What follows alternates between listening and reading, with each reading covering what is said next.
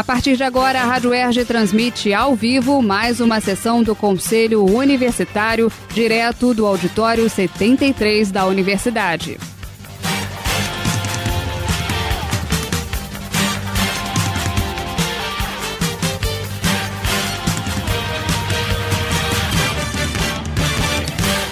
Bom dia a todas e todos. Superados aí os nossos problemas técnicos, vamos iniciar a sessão, desejando que todos se encontrem bem e é, informar que hoje nós estamos aqui também com a presença dos conselheiros suplentes, atendendo a um requerimento formulado pela Comissão Permanente de Legislação e Normas, nós é, abrimos a sessão é, também para os suplentes, depois de superados algumas dificuldades técnicas, né? Vamos ter que fazer algumas adaptações, por exemplo, é, quando houver votação, a gente vai ter que vai ter que tomar esse cuidado, né, entre suplentes e titulares. É, reitero o pedido que sempre faço para que os microfones fiquem desligados, a não ser na hora que for fazer uso da palavra, bem como as câmeras. É, então, dentro é, desse quadro, com, com a sala mais cheia, vamos fazer um esforço aí para controlar a disciplina do tempo. Tá? Vamos fazer é, o expediente de 30 minutos, como estabelece o regimento, portanto, em 3 minutos, 10 inscritos, para a gente poder é, fazer o, o ponto de pauta é, e terminar numa hora razoável, por volta das 13 horas, quer dizer, com esse atraso aí já fica um pouco comprometido isso. Então, é, vamos iniciar, vamos iniciar a nossa sessão, é, acolhendo aí as inscrições para o expediente. Mário Carneiro, com a palavra. Bom dia a todos, todas e todas. É, eu gostaria de falar aqui na realidade, eu vou apresentar a nota emitida pela nossa Comissão Técnica de Acompanhamento e Suporte à Tomada de Decisão sobre o Covid-19 no âmbito da UERJ, em relação a uma nota é, divulgada pela comissão que integra, integram todas as universidades públicas do Rio de Janeiro. Boa nota aqui. Comissão Técnica de Acompanhamento e Suporte à Tomada de Decisão sobre a Covid. Mário, a gente não está te ouvindo. Alô? Alô? Está ouvindo agora? Eu ouço. Ainda não. Está baixo, muito baixo. Aumenta o volume, Mário, está bem baixo mesmo, é isso. Alô? Melhorou?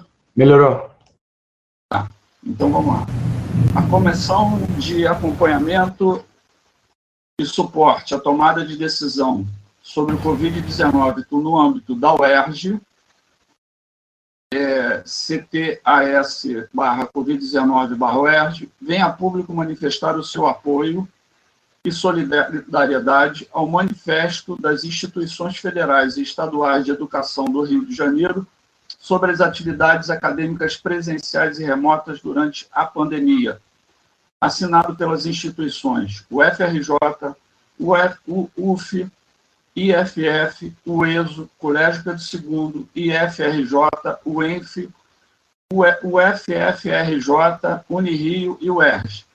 Esta comissão coaduna com o objeto do manifesto em repudiar ações que promovam depreciação e estigmatização em críticas sem fundamento e não embasadas que venham a ser feitas ao ensino por mediação tecnológica que amplamente fora difundida e utilizada por essas instituições na formação de qualidade e excelência ao, ao longo dos últimos anos.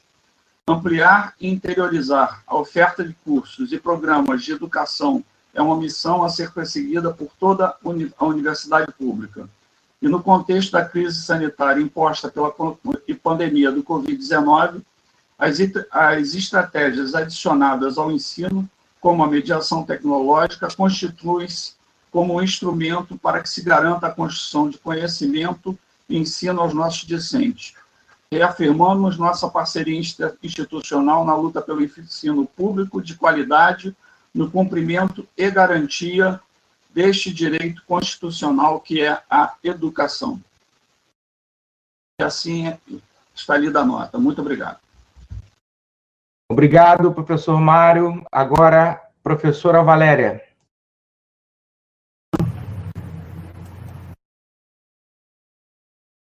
Peraí. É... Ai, caramba. Caramba. Estamos ouvindo. Não, então, não tá, não estou conseguindo. Não, Consegue pelo menos o som? É, consegui agora. É, professor, é, é, doutor, eu acho melhor, é, parece que há uma colocação inicial de que as pessoas que estão é, presidindo a, a situação da mesa junto com o senhor falem inicialmente, não é isso? Se for o caso, eu posso ficar para depois. Não, pode falar. Pode? Então, então eu vou abrir a discussão específica, né? que é a discussão referente à questão é, do enfrentamento a essa situação das fraudes. Né? É, inicialmente, eu quero cumprimentar todas as pessoas que estão aqui, né? inclusive o senhor reitor, a, a professora Cátia Antônia, né? e todos os outros da, da Pró-Reitoria que aqui estão presentes também, e de pronto colocar que há, da minha parte, total concordância com esse sistema de cotas, à medida em que essa é uma possibilidade que a gente tem de, pelo menos, tentar né, minorar essas perdas cumulativas que alguma, alguns segmentos da sociedade brasileira vêm tendo de forma mais intensa, né, como é o caso é, das cotas raciais, enfim, e algumas outras que são também referentes a segmentos populacionais cuja perda é, é, no sentido da exploração econômica é muito grande. Então, é, esse é um ponto para mim crucial, né, é, ser colocado, porque, é, além disso, eu gostaria de mencionar também que eu estranhei o fato dessa discussão é, não ter passado pelo consumo né, no momento anterior, uma vez que eu compreendo que essa é uma discussão que não está afeta ao aspecto de critérios acadêmicos eh, especificamente para a seleção é, de aspectos relativos à aprendizagem, né, nem tampouco à pesquisa.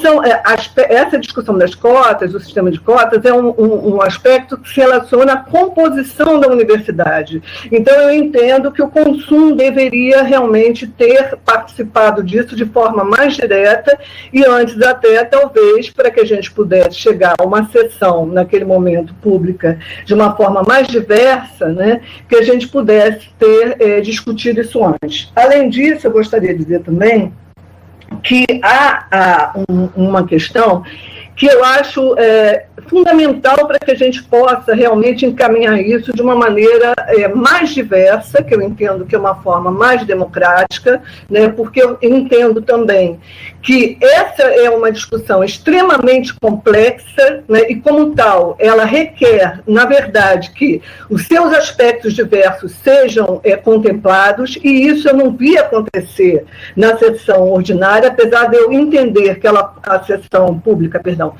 que a audiência pública, né, apesar de eu entender que se possa ter tido com isso uma intenção é, das melhores, mas eu acho que ela não cumpriu a sua função social, porque não houve nenhuma contradita ali. O que eu vi ali foi uma razão, eu uh, posso dizer assim, sem nenhum sentido pejorativo, mas uma razão unidimensional, e eu entendo que há aspectos que têm que ser abordados para que isso seja refinado, e quando esses aspectos são colocados, não significa nenhum, nenhuma posição contrária às cotas, ao contrário disso, diferente disso, é uma posição que quer que isso seja o mais amplo possível.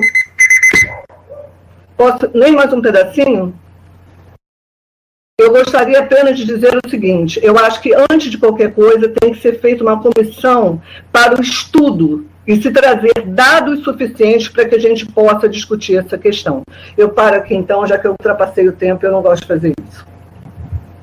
Obrigado, conselheira Valéria. Próxima conselheira escrita, Cláudia Gonçalves. Bom dia, magnífico senhores conselheiros, senhoras conselheiras, meus colegas pró-reitores.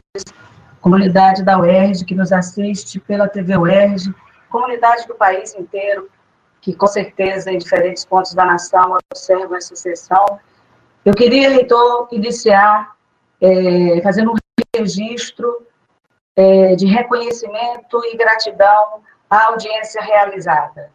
É, para mim, que tenho uma pele que não traz as possibilidades das marcas e das dores que o povo negro sofre, é, para mim foi impactante ver uma histórica companheira do movimento negro unificado, a Ieda, é, com a integridade de uma mulher que batalha há 42 anos pela realização e legalização dessa questão. O MNU, como ela mesmo disse naquela audiência, completou 42 anos e ela foi uma das primeiras vozes, ainda na década de 70, no momento que certamente foi muito complicado estruturar esse tipo de coisa.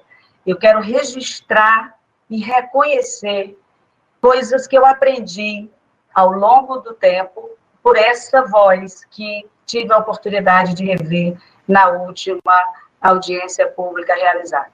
Queria fazer um registro de agradecimento e reconhecimento à professora Cátia Antônia, que coordenou esse amplo movimento que vem sendo construído com vários coletivos e que vem debatendo com diferentes estudos e reflexões, inclusive com a Universidade de Moçambique.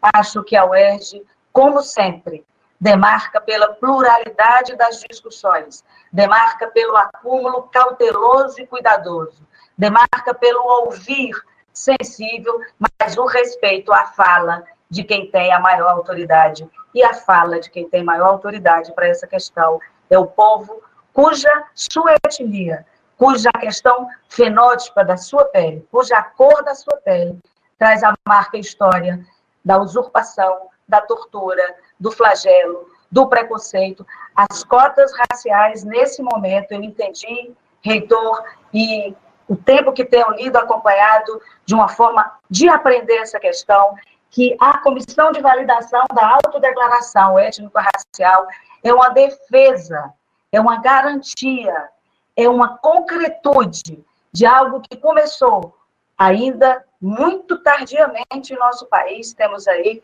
de 2000 para cá essa possibilidade real e devemos ainda aprofundar muito, mas essa comissão é a condição que, exercitando e espraiando o que a lei determina, vai dar as garantias à comissão de validação de fazer o direito ao povo que merece esse direito. Bom dia a todos, mais uma vez, obrigada, professora Kátia. Eu cresci, eu me tornei melhor a partir da audiência. Obrigado, conselheira Cláudia. Passo a palavra à conselheira Ana Karina.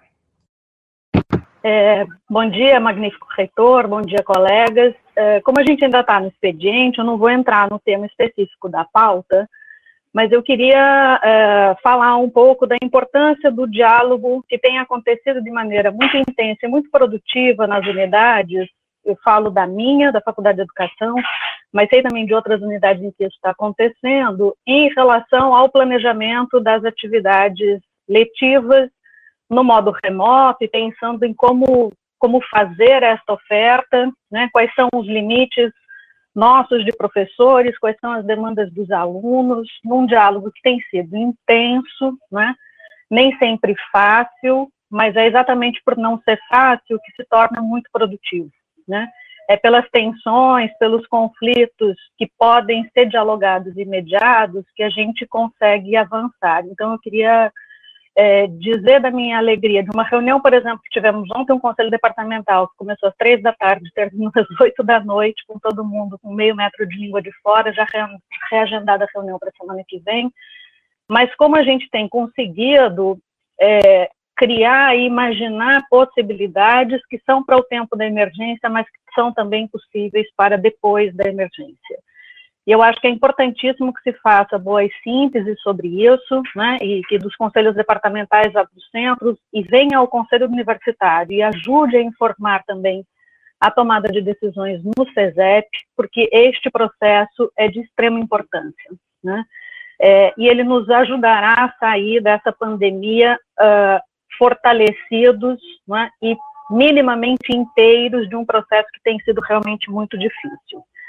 Mas essas conversas todas nos colocam também diante da questão de como estamos fragilizados como instituição, e, e todas as instituições públicas estão nessa mesma situação, em relação ao pessoal de apoio técnico que a universidade é, precisaria ter para dar conta de demandas de produção, é, de material, de produção de conteúdo e imagens, né? porque a gente está, um tanto, falando sobre isso, mas isso se tornou muito evidente agora, mas não é para agora, já era para antes e continuará sendo para depois, a necessidade de a gente ter equipes técnicas é, qualificadas, bem preparadas e com dedicação ao trabalho com imagens né, e com produção do conteúdo. Eu acho que a gente tem aí algo para colocar em debate na nossa universidade.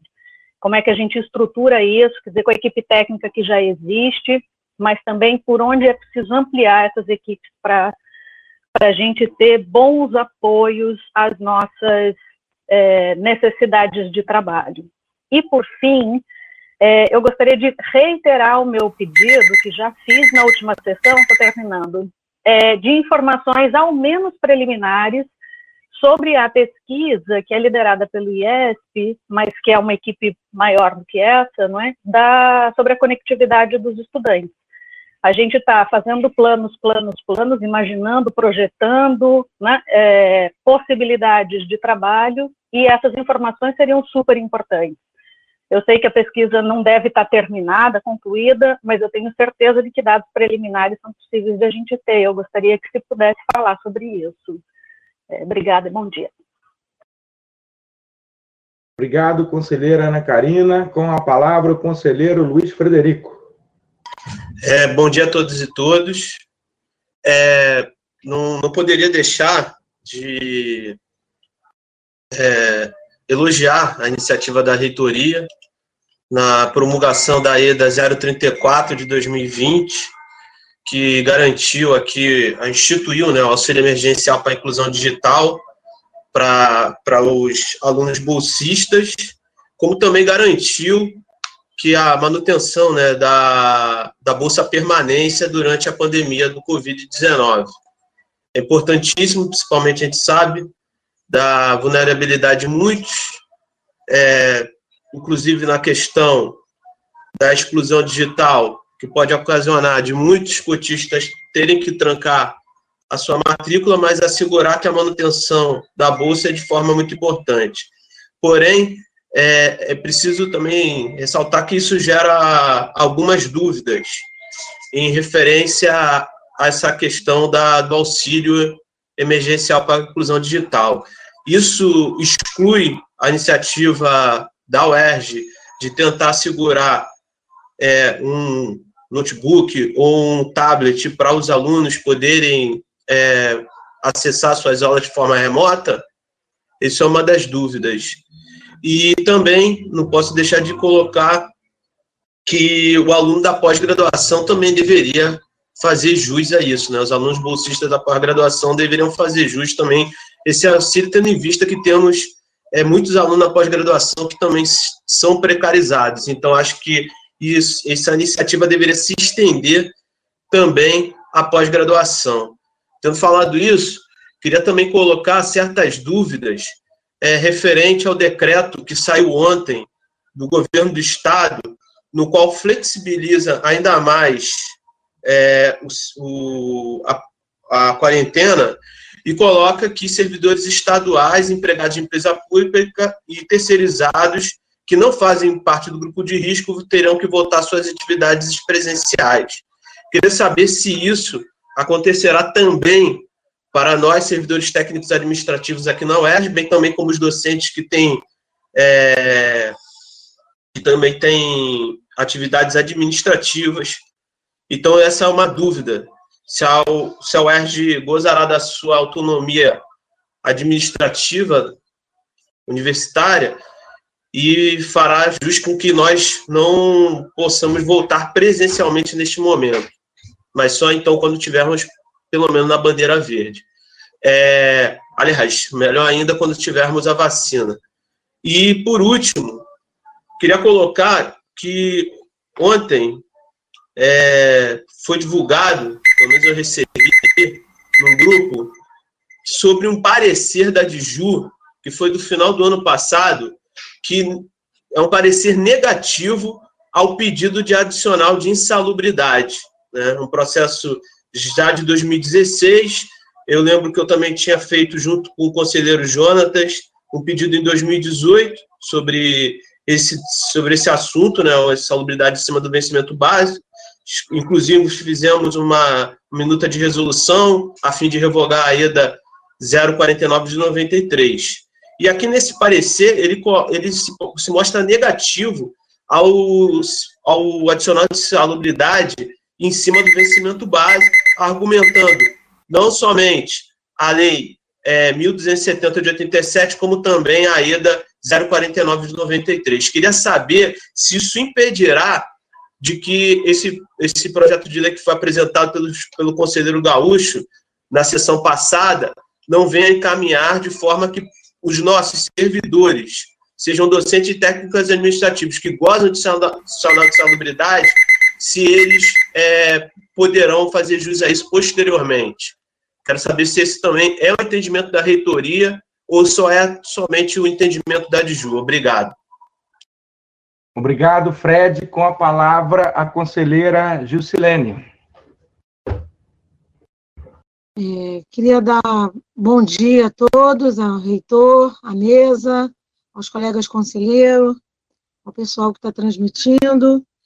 E, na verdade, eu me inscrevi é, para colocar, falar um pouco dos problemas que as escolas municipais, no Rio de Janeiro como um todo, mas na Baixada em específico, aonde eu estou acompanhando, é, têm sofrido com essa essa tentativa e, e, orquestradas aí pelos municípios de retorno presencial das escolas, né?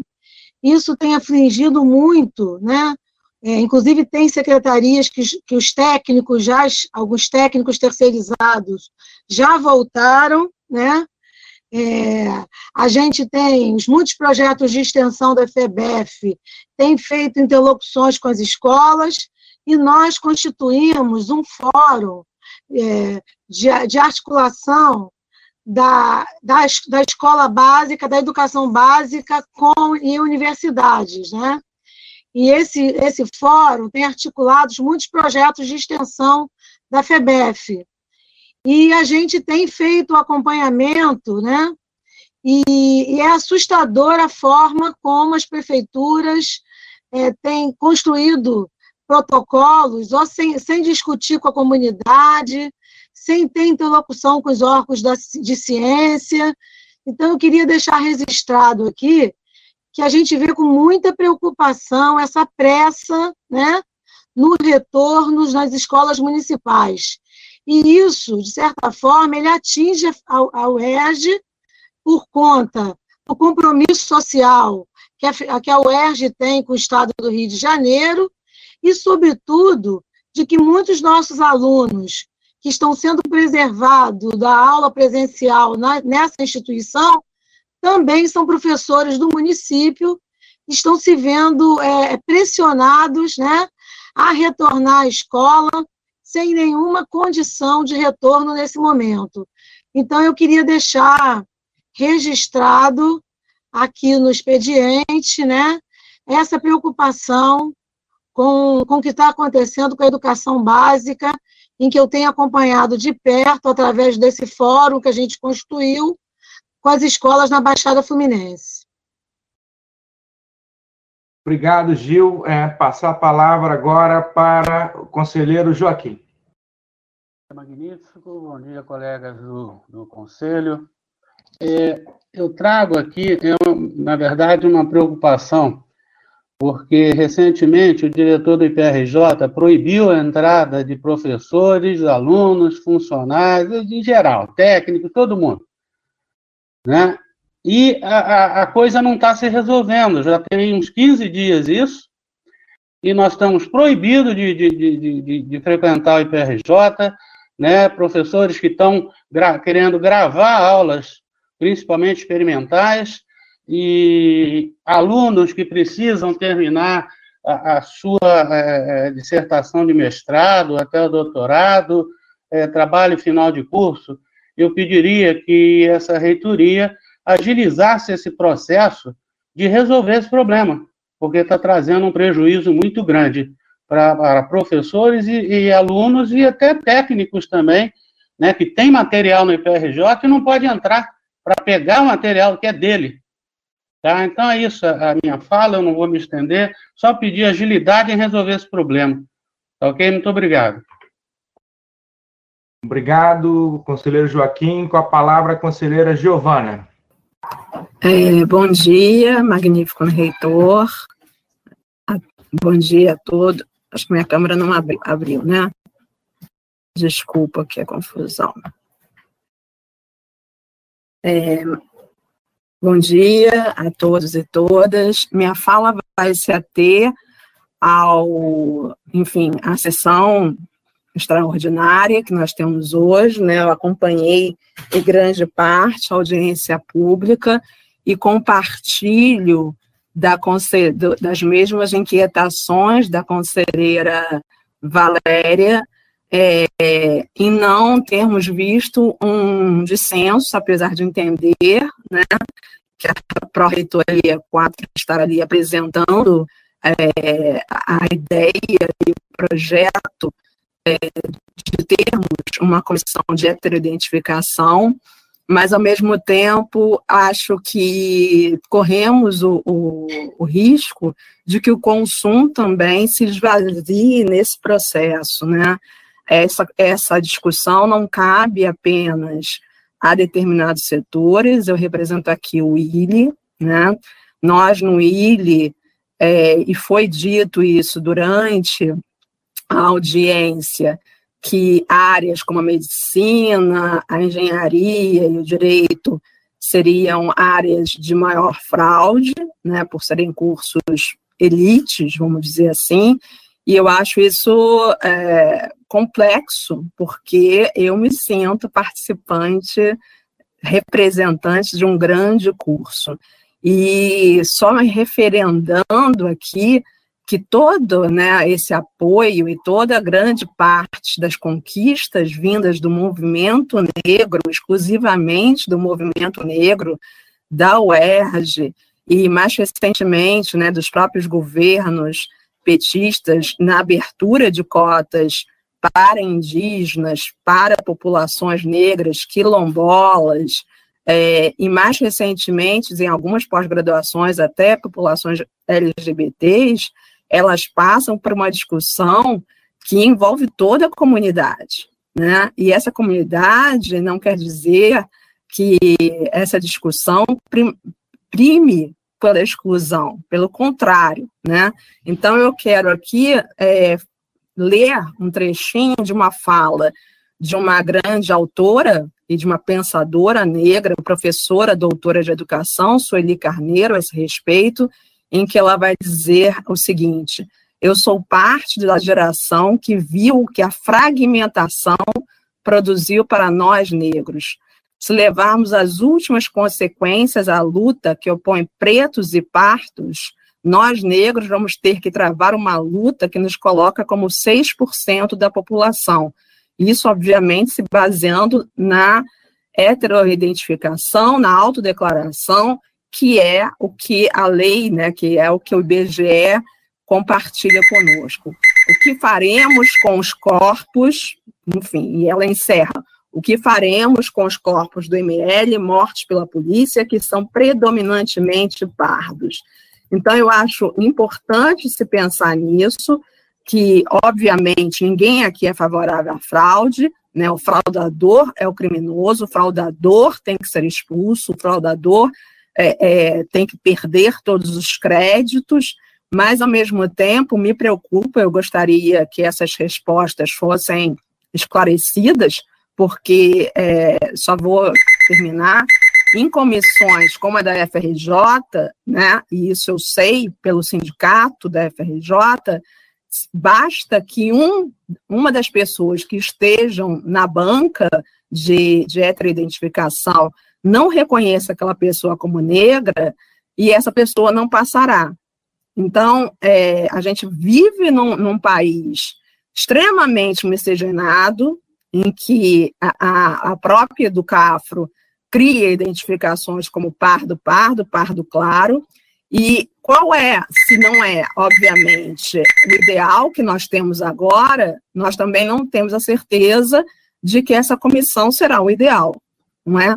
Então, acho que é importante a gente discutir isso e discutir o direito das pessoas, alunos, alunos, não estamos falando de adultos, estamos falando de acolhimento de jovens, a terem reconhecida a sua identidade e a sua autodeclaração. Obrigada, era isso.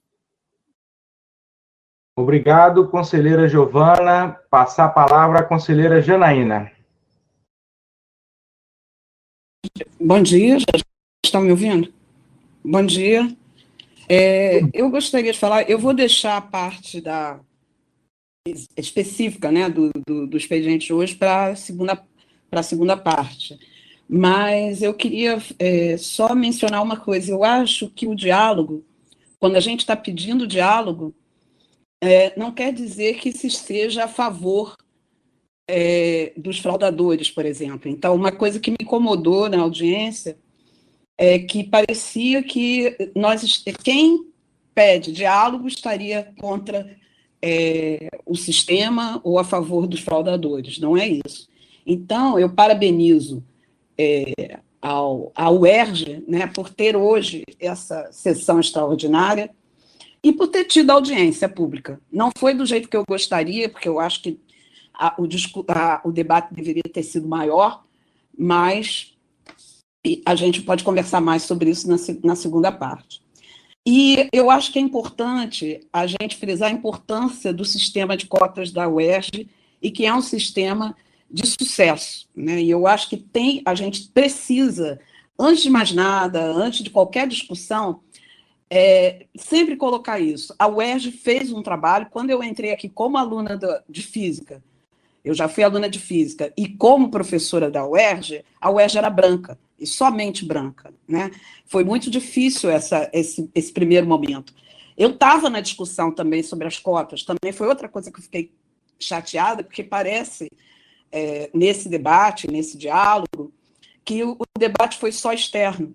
Né? Então, em vários momentos eu via como se, olha, quem foi a favor das cotas foi externo. E não foi isso.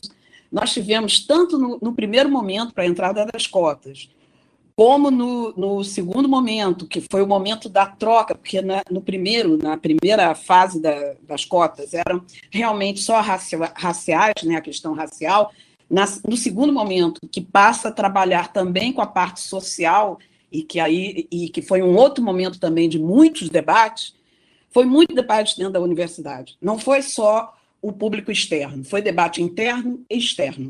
Né? Então, eu acho que a gente não pode esquecer a nossa história e esquecer a, o movimento e como nós estamos agora é, tendo esse grupo tão grande de, de negros dentro da universidade. Agora, me entristece a gente está vivendo neste momento, agora dentro da universidade, uma briga entre negros e negros. Né? E isso é muito triste, de ver alunos né, negros brigando com negros, dizendo que, ele, que um é mais negro do que o outro, ou é mais branco do que o outro, ou que o outro é, é essa questão de pardo ou não pardo, pardo claro, pardo não sei o quê. Não existe. Pardo é papel. Eu sou negra, né? E assim a minha família tem várias, vários tons de pele, mas nós somos negros. Então, é, eu acho que ao invés de pensar nessa questão, desculpa, vou fechar, mas é, pensar é, só nisso, a gente tem que pensar a permanência, a gente tem que pensar como trazer mais negros e indígenas e pobres para dentro da universidade. É só isso. Depois eu falo mais. Obrigada. Obrigado, conselheira Janaína. Próximo Escrito, conselheiro Oswaldo. Oswaldo, você está com o microfone desligado. Desculpe a todos. Bom dia a todos e todas. Magnífico reitor, pró-reitores, nobres conselheiros e conselheiras. Destacar nessa, nesse expediente né, três pontos muito rapidamente. Primeiro, saudar essa sessão fundamental para, como, como alguns conselheiros já afirmaram anteriormente, o papel histórico aí dessa sessão para discutir uma questão que é, é do pioneirismo da nossa universidade, né, uma, da nossa história, né, da história da UERJ. Parabéns. O segundo ponto que eu gostaria de ressaltar é fazer uma saudação. O conselheiro Frederico já mencionou sobre o auxílio aos estudantes cotistas. Políticas sociais práticas, objetivas, elas são fundamentais. E a história da política de ação afirmativa, das cotas da universidade, ela demonstrou isso. Então, eu gostaria de fazer uma saudação à iniciativa da reitoria e das instâncias públicas, das autoridades que possibilitaram essa, esse auxílio e, e que nós viemos a conseguir mais ainda para os nossos alunos. Em último lugar, agradeço imensamente ao magnífico reitor o deferimento da solicitação da Comissão Permanente de Legislação e Normas, para a participação de titulares e suplentes nessa sessão e nas próximas. Muito obrigado, magnífico reitor, ressaltando né, é, a sua compreensão e espírito público. É, abraços a todos e tenhamos uma ótima sessão para avante. Muito obrigado. Obrigado, conselheiro Oswaldo. Vamos iniciar agora o ponto de pauta, que está aí na ordem do dia é, debate sobre as fraudes nas cotas raciais. Eu recebi aqui, é, em nome de vários coletivos negros, é, para a leitura de uma carta que será, é, será lida por uma das signatárias e organizadoras desse movimento, a aluna Yaci Ramos Campos. Portanto, Abro a palavra para a aluna Iaci Ramos Campos. Hum. Bom dia.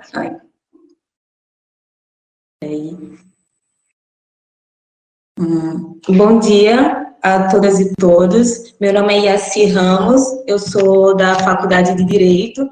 Eu estou aqui hoje com a tarefa de ler um manifesto na defesa da validação da autodeclaração étnico-racial, que foi elaborada por estudantes é, negros que fizeram parte também da organização da audiência pública que debateu sobre o assunto. Vou começar a ler. É, a Universidade do Estado de Rio de Janeiro foi a primeira instituição no Brasil a introduzir ações importantes no sentido de incluir o povo preto, pobre indígena ao ensino superior, com o sistema de cotas e o ensino noturno, sendo ambos adotados logo no início dos anos 2000. Desde então, a UERJ se mostra preocupada em permanecer de braços abertos à classe trabalhadora por meio de suas políticas internas e de sua incansável luta por um projeto de universidade pública, gratuita, de qualidade e socialmente referenciada. Apesar da resistência em relação à implantação da lei de cotas, a lei de cotas se mostrou muito efetiva em seu objetivo de diminuir a disparidade representativa do povo brasileiro no ensino superior, atendendo a uma demanda histórica dos movimentos sociais, que sempre destacaram o acesso à educação como importante estratégia de reparação histórica, inserção social, luta por cidadania dos povos negro, indígena e diversificação da produção de conhecimento com isso, entre 2003 e 2019, já ingressaram à nossa universidade 25.885 cotistas, dentre os quais 11.363 são autodeclarados negros ou indígenas e 14.031 oriundos da rede pública de ensino, conforme o levantamento do CAIAC. Desde a consolidação do sistema de cotas na UERJ, um amplo debate sobre sua finalidade e suas brechas se toca na universidade entre coletivos negros e entidades estudantis, com o objetivo central de serem pensadas formas de assegurar a efetividade da lei de cotas e coibir suas fraudes.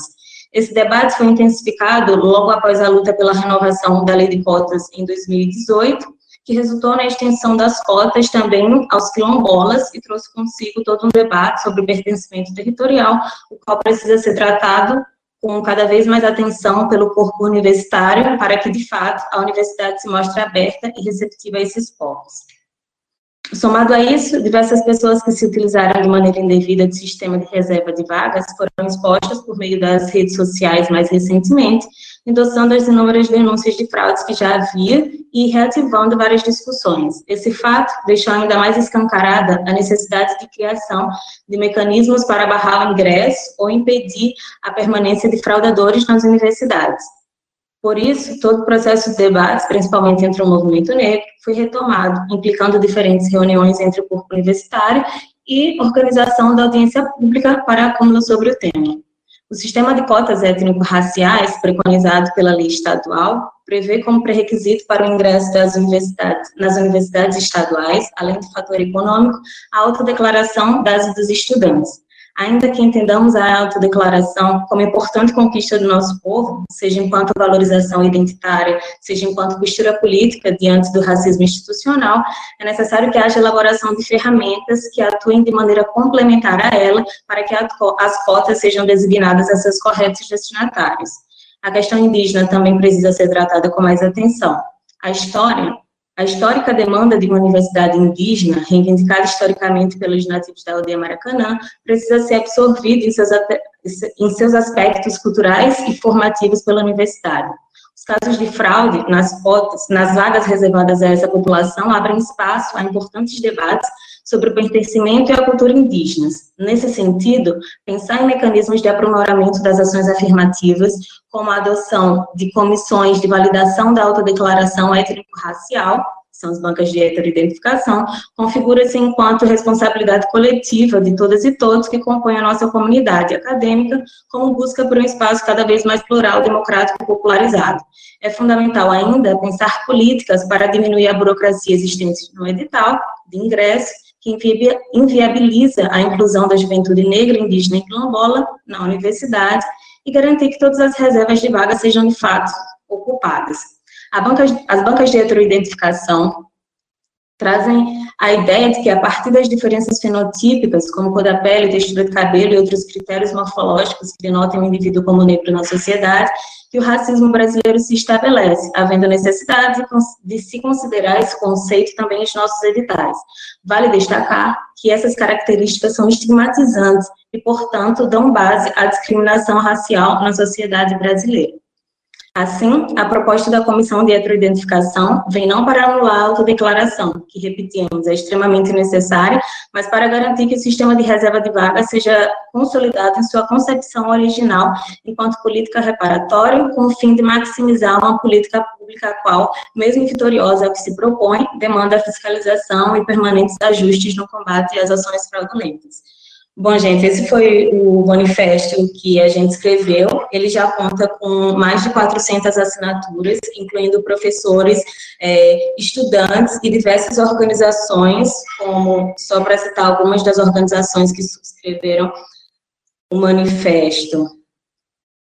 Aí, é, nós temos a, Associação Nacional de Travestis e Pessoas Trans, a Associação de Pós-Graduandos da UERJ, Articulação Sul-Sudeste dos Pescadores, o Coletivo Preto da Biologia, o Centro Acadêmico de Gestão Pública, o Coletivo Enegrecer, a Coordenação da Câmara de Políticas Raciais, Educafro, é, o GT Indígena, é, Dourados, o Instituto Geopovos do Mar, o Levante, o Movimento Aldeia Maracanã, enfim, ao Negro, enfim, diversas instituições assinaram a, o nosso manifesto e ele permanece aberto para receber nossas é, novas assinaturas. O link, inclusive, vai ser disponibilizado aqui no chat do YouTube. E só para finalizar, eu gostaria que os pontos né, que foram elencados aqui no manifesto, eles fossem é, discutidos aqui na, no consumo, nessa perspectiva mesmo de que o que a gente defende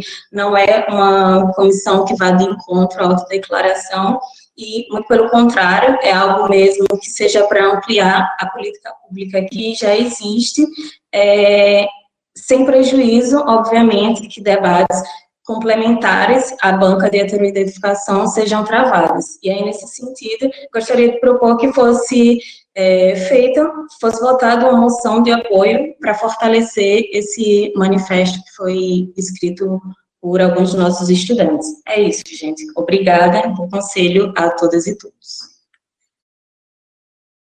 Obrigado, Yacir. Vamos, é, Ludmila, por favor, vamos é, iniciar as inscrições. Ah, vamos inscrever 24 pessoas para debater esse tema, é, colocando não só titulares, mas também suplentes, né? E atendendo, é, eu não vou, não vou é, colocar em votação esse pedido de apoio ao manifesto agora, né? Vamos é, fazer essa discussão aqui e, e, no final a gente a gente faz essa essa essa votação. É, então já tem Ludmila várias pessoas aí se inscrevendo. Por favor, quem seria o primeiro? Conselheiro Guilherme Abelha. Então, por favor, conselheiro Guilherme Abelha com a palavra. Estou abrindo aqui minha câmera, tá?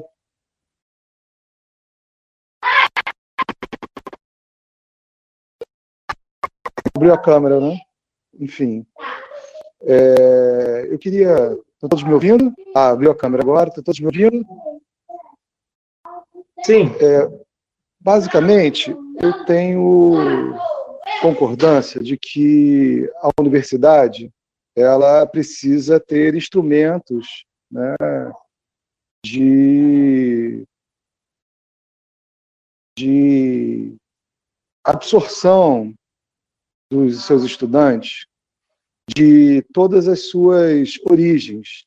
Né? Eu acho que a universidade precisa ser um, um espaço acolhedor, sobretudo para os nossos estudantes cotistas, que já vêm né, de uma trajetória de dificuldades onde a gente é, precisa levá-las em consideração na hora de receber essas pessoas aqui dentro. Eu acho que isso é uma, é uma coisa que a universidade se aperfeiçoou nos últimos anos, né? e, ao mesmo tempo, ela, ela vem realmente cumprindo algumas. Né, revisitando essas, essas, essas políticas né, e pensando em como fazer isso da melhor forma possível. Né, e, sem sombra de dúvida, a política de cotas da UERJ é uma política extremamente bem sucedida. Né? Nós temos aí os resultados acadêmicos dos estudantes cotistas, é, é, é assim, é muito impressionante. É, eu diria que até para algumas pessoas foi surpreendente, né? mas é, o resultado positivo, muito positivo academicamente, é um sinal de que nós estamos num bom caminho. Agora, é, eu tenho assim uma certa dificuldade. Eu queria fazer um diálogo bem tranquilo, bem fraterno com os companheiros, né? eu tenho muita dificuldade em pensar numa comissão de controle, né, de validação, né, como sendo um, um instrumento ideal para nós, sabe? Eu acho que é, nós talvez tenhamos que pensar um pouquinho fora dessa nossa nosso raciocínio inicial, né, do, vamos punir os que estão errados, né? Eu acho que os que estão errados têm que ser punidos, mas eu acho que ter um, uma política de validação é, sistemática da autodeclaração, é, eu acho uma coisa um pouco um pouco é, difícil, assim, né? Eu não acho que isso fortalece a política de cotas. Eu tenho minhas dúvidas se isso fortalece. Eu queria, nessa minha fala, realmente dividir com os companheiros né, as minhas é, as, as, minhas dificuldades né, em, em, em compreender até que ponto isso seria uma boa coisa para a universidade. Nós temos visto aí em várias universidades é, pessoas perdendo sua, sua matrícula, perdendo seu registro, seu registro é, profissional, né?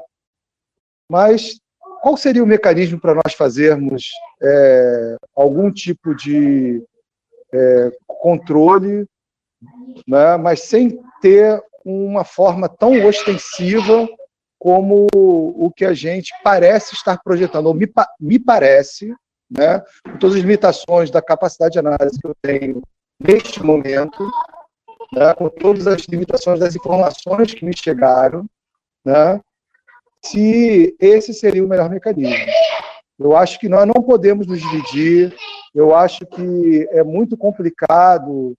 É, eu, vi, eu, eu não, não participei dos debates é, recentes sobre isso, já participei de outros debates sobre esse, esse ponto, mas eu tenho visto alguns ecos desse debate. Né? E os ecos desse debate é, corroboram o que a Janaína falou no expediente, que é a gente está colocando negros contra negros, né? colocando é, pardos contra negros. Eu, assim, eu, eu tenho dificuldade até em, em, em, em é, elaborar essa situação, né? porque é um, é um tema muito difícil. Né? Eu não tenho nenhum lugar de fala sobre ele. Né? Eu não sou uma pessoa de uma origem abastada, mas eu também não tive as mesmas dificuldades do que muitos dos estudantes que nós temos na nossa universidade têm, né? mas eu, sinceramente, eu acho que nós precisamos de um caminho de mais entendimento, de mais fraternidade, de mais cooperação do que caminhos que nos levem a divisionismos que realmente é, não farão bem para o futuro das cotas raciais na universidade, na minha opinião. Né? Eu queria trazer essa reflexão só e agradecer a oportunidade de debater esse tema, que eu acho que é muito caro para a universidade, é muito importante para a nossa universidade, é uma das marcas da nossa universidade, né? eu acho que a gente precisa ter muito carinho com ele, e eu sempre procuro ter, e muita delicadeza. Obrigado. Obrigado, conselheiro Abelha. Com a palavra, conselheira Tainara. Bom dia a todos e todas. É, eu queria começar minha fala que né, vai ser curta por causa do tempo, falando sobre a questão da audiência pública, que já foi colocada aqui por outros conselheiros que me antecederam muito bem. Foi um espaço em que se pretendeu mostrar né, uma certa unanimidade em relação, uma certa uniformidade em relação a, a, a esse debate. Não houve o direito ao contraditório daqueles que não concordam, com esse, com, essa, com esse posicionamento. Eu, inclusive, que como vocês viram na última sessão, na qual foi marcada a sessão extraordinária, a pró-reitora de permanência, Kátia, disse aqui publicamente que convidaria eu e a conselheira Ana Carolina Cacau para participar da construção da audiência, e em momento algum fomos, fomos convidadas, fomos chamadas, em momento algum recebemos nenhum convite, a gente participou da audiência como qualquer outra pessoa no chat, né? E isso é bastante complicado, eu acho que essa, essa, eu discordo totalmente de como o processo vem sendo tocado na universidade, para demonstrar uma certa uniformidade, tanto dos coletivos negros da universidade, o que é mentira. Tiveram gente dos próprios coletivos negros no chat falando: olha, sou do coletivo tal e a gente não concorda. Tem diversos setores do movimento negro externo da universidade que também não concordam, e, na verdade, esse, esse debate está sendo todo colocado de uma maneira uniforme, excluindo as vozes donantes, né? Em relação à questão é, de, da, que foi colocada, né, eu acho que há uma outra crítica é que a audiência foi muito é, feita nos moldes da audiência construída pela LERJ, que convida o, a sociedade civil a se colocar para que os parlamentares tomem um posicionamento. E, na verdade, o que aconteceu ali foi uma, uma anomalia assim, bizarra, porque teve um monte de gente de fora falando sobre a UERJ, que não conhece a UERJ, não conhece o programa de cotas da UERJ. E eu, por exemplo, que participei da renovação da lei de cotas, que conheço muito bem a lei, não pude participar. Inclusive, tendo membro do Ministério Público falando que não existia pós-graduação pública na universidade. Uma coisa bizarra. É, fala, gente falando que quem frauda é rico, e a gente sabe que na UERJ tem o, o filtro é, de renda em todas as cotas, enfim. E, é, além disso, acho que já foi mencionado aqui, o colorismo, que é um debate bem profundo, não dá para fazer aqui agora, inclusive não é unanimidade dentre pesquisadores e movimentos sociais negros, tá? Existe todo um debate já se colocando, a própria Sueli Carneiro, né, com a fala da Giovana, é, tem se colocado contrário, porque coloca isso como um, método é, do Estado, né, enfim, um método dos gestores e do empresariado para manter a fragmentação dos negros e exatamente voltar aquele debate de séculos passados de que a questão racial foi superada, afinal, 54% da população é negra, porém 8% se autodeclara preta, né? Todo o resto ela declara parda. Então, o que, que a gente vai fazer com esse bolo que é a maioria? Vai disseminar ele pela sociedade, é, dizendo que eles são um grupo à parte, não fazem parte do negro, e deslocar totalmente o debate da formação da negritude no século XXI, do embranquecimento da população como uma política de Estado, e do que isso geral, gerou, como, por exemplo, eu, que sou extremamente miscigenada, tenho, sou filho de, sou filho de pai retinto que nunca conheci, de mãe negra, de pele clara, tenho descendência indígena na família, enfim, branco, tudo quanto é tipo, e me autodeclaro negra.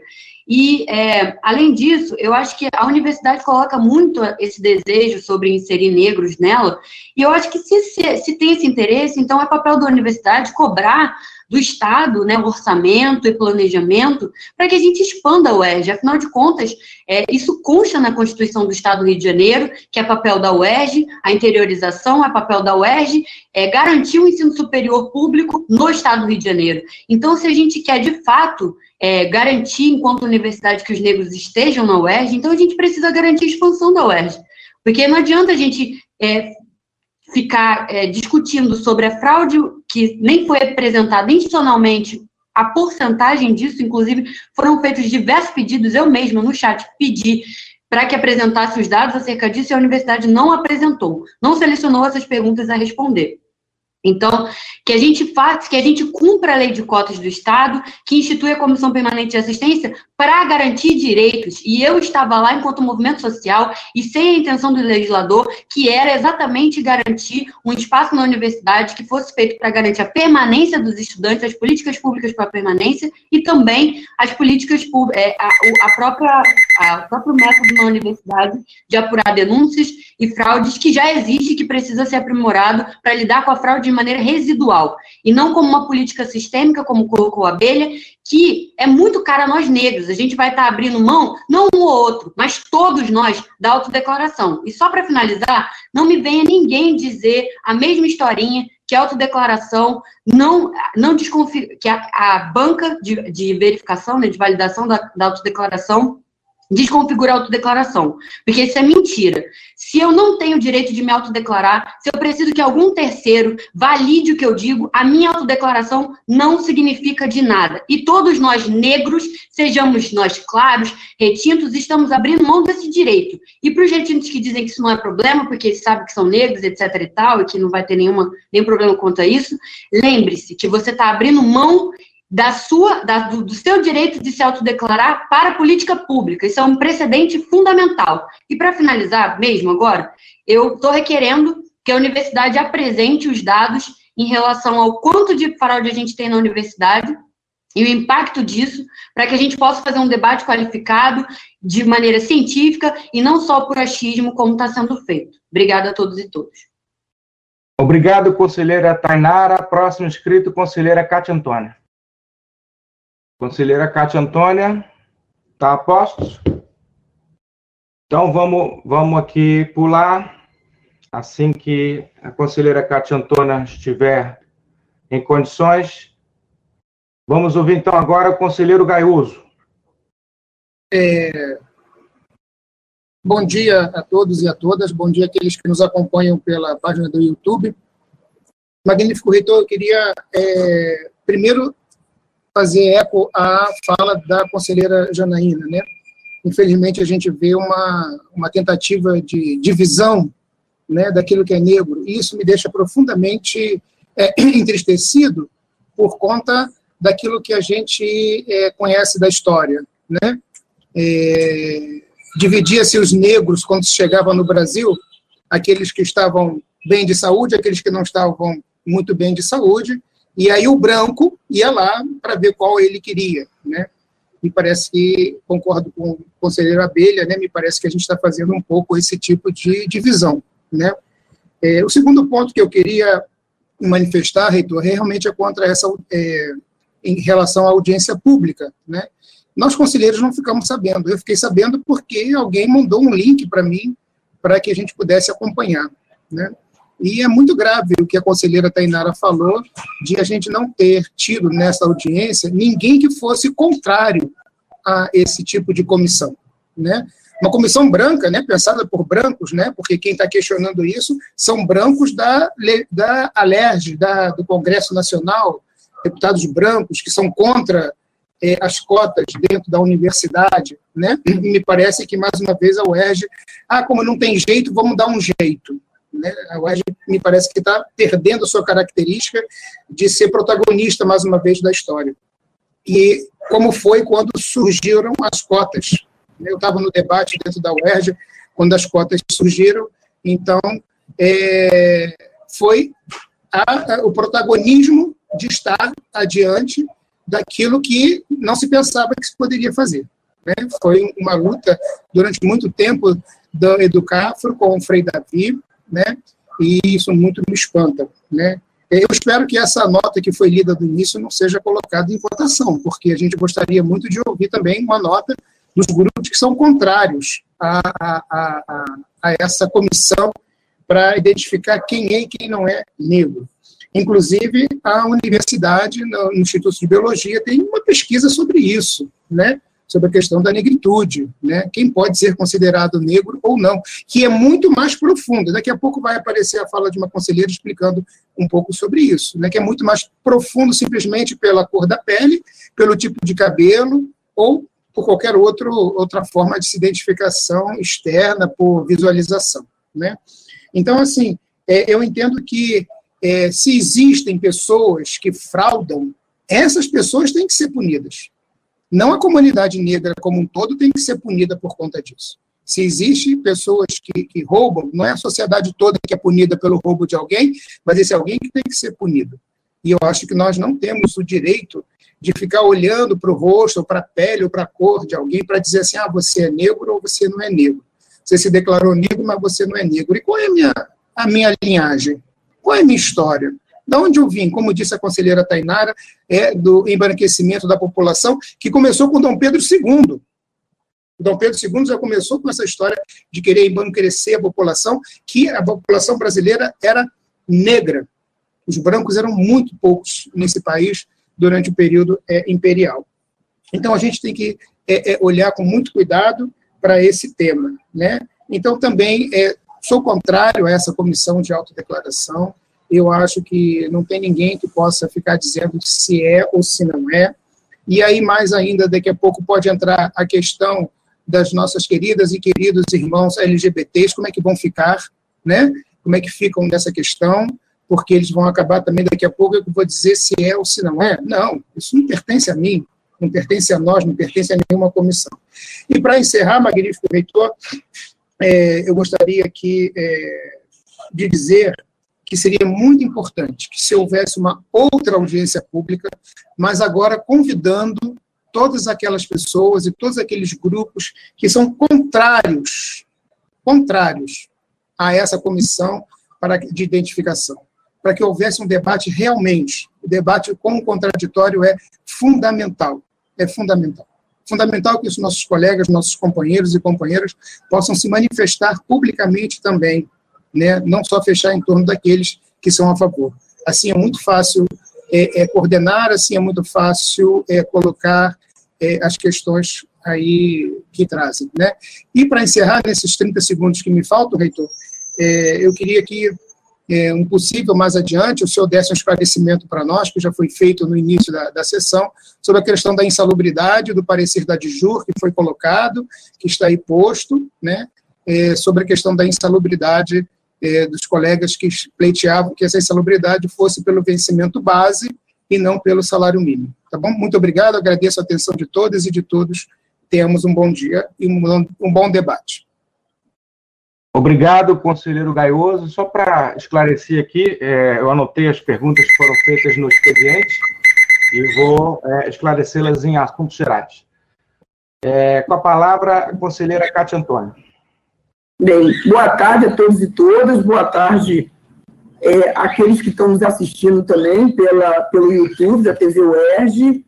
É, eu gostaria também de agradecer as primeiras colocações já colocadas, né, por, Valéria, Giovana, Gil, Janaína, Guilherme, Tainara, e como foi dito na audiência pública, isso está lá, está documentado, de que a audiência pública seria o ponto de partida, não o ponto de chegada, e nem fecharia em si mesmo. Então, o debate está aberto. Né? Nós, então, é, apesar da UERJ ser a primeira universidade no estado de é, no Brasil a implementar o sistema de cotas, é, aprofundar a discussão sobre as ações afirmativas na UERJ, ela não tem sido colocada, né? Então, acho que o nosso papel é um pouco esse. Então, estou muito feliz de estar aqui com vocês, né, com todos e todas aqui, representando aí as unidades acadêmicas, representando, é, enfim, a, as associações, enfim, representando os estudantes, no sentido de que legal, vamos começar o debate,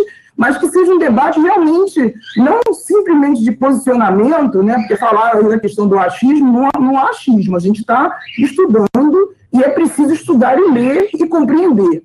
É, a comissão organizadora da audiência, para ressaltar algumas questões, a comissão organizadora da audiência ela foi construída a partir dos coletivos negros, dos estudantes que é, me procuraram. Então, assim, nós começamos com um ponto de partida, tendo como referência o crescimento do número de fraudes na UERJ, sim. É, foi criado uma EDA, na época da gestão do professor Rui, seguindo a legislação, a, né, a nova legislação de 81-21, no que se refere à questão, é, a questão de como a universidade iria coibir as fraudes. E aí o que, que acontece? Foi criado naquele momento, né, no final de 2019, é, foi criado a Comissão Permanente de Assistência, que tem como função trabalhar no âmbito das fraudes. Os dados sobre fraude estão sendo construídos. Vocês sabem que, ultimamente, nós temos recebido um número cada vez maior de denúncias, denúncias feitas junto à ouvidoria da universidade, mas denúncias também que a gente vem recebendo junto ao Ministério Público e até, e mais recentemente, junto à Polícia Civil. Então, assim, esse dado é um dado importantíssimo para se discutir e eu estou totalmente aberta para a gente fazer a discussão na, sobre a questão das fraudes, eu acho que isso é uma questão importante. É, a, a, a, fala do, do, do, dos, dos, companheiros aqui apontaram várias questões. Obviamente que cada questão, discutir a permanência da, na, do, cotista na universidade é fundamental. Discutir a implementação das bolsas permanência na pós-graduação é fundamental, mas não pode ser com o recurso do cotista que temos hoje. Então, é por isso a importância, sim, uma pena que não pôde acontecer, da presença da LERJ na audiência.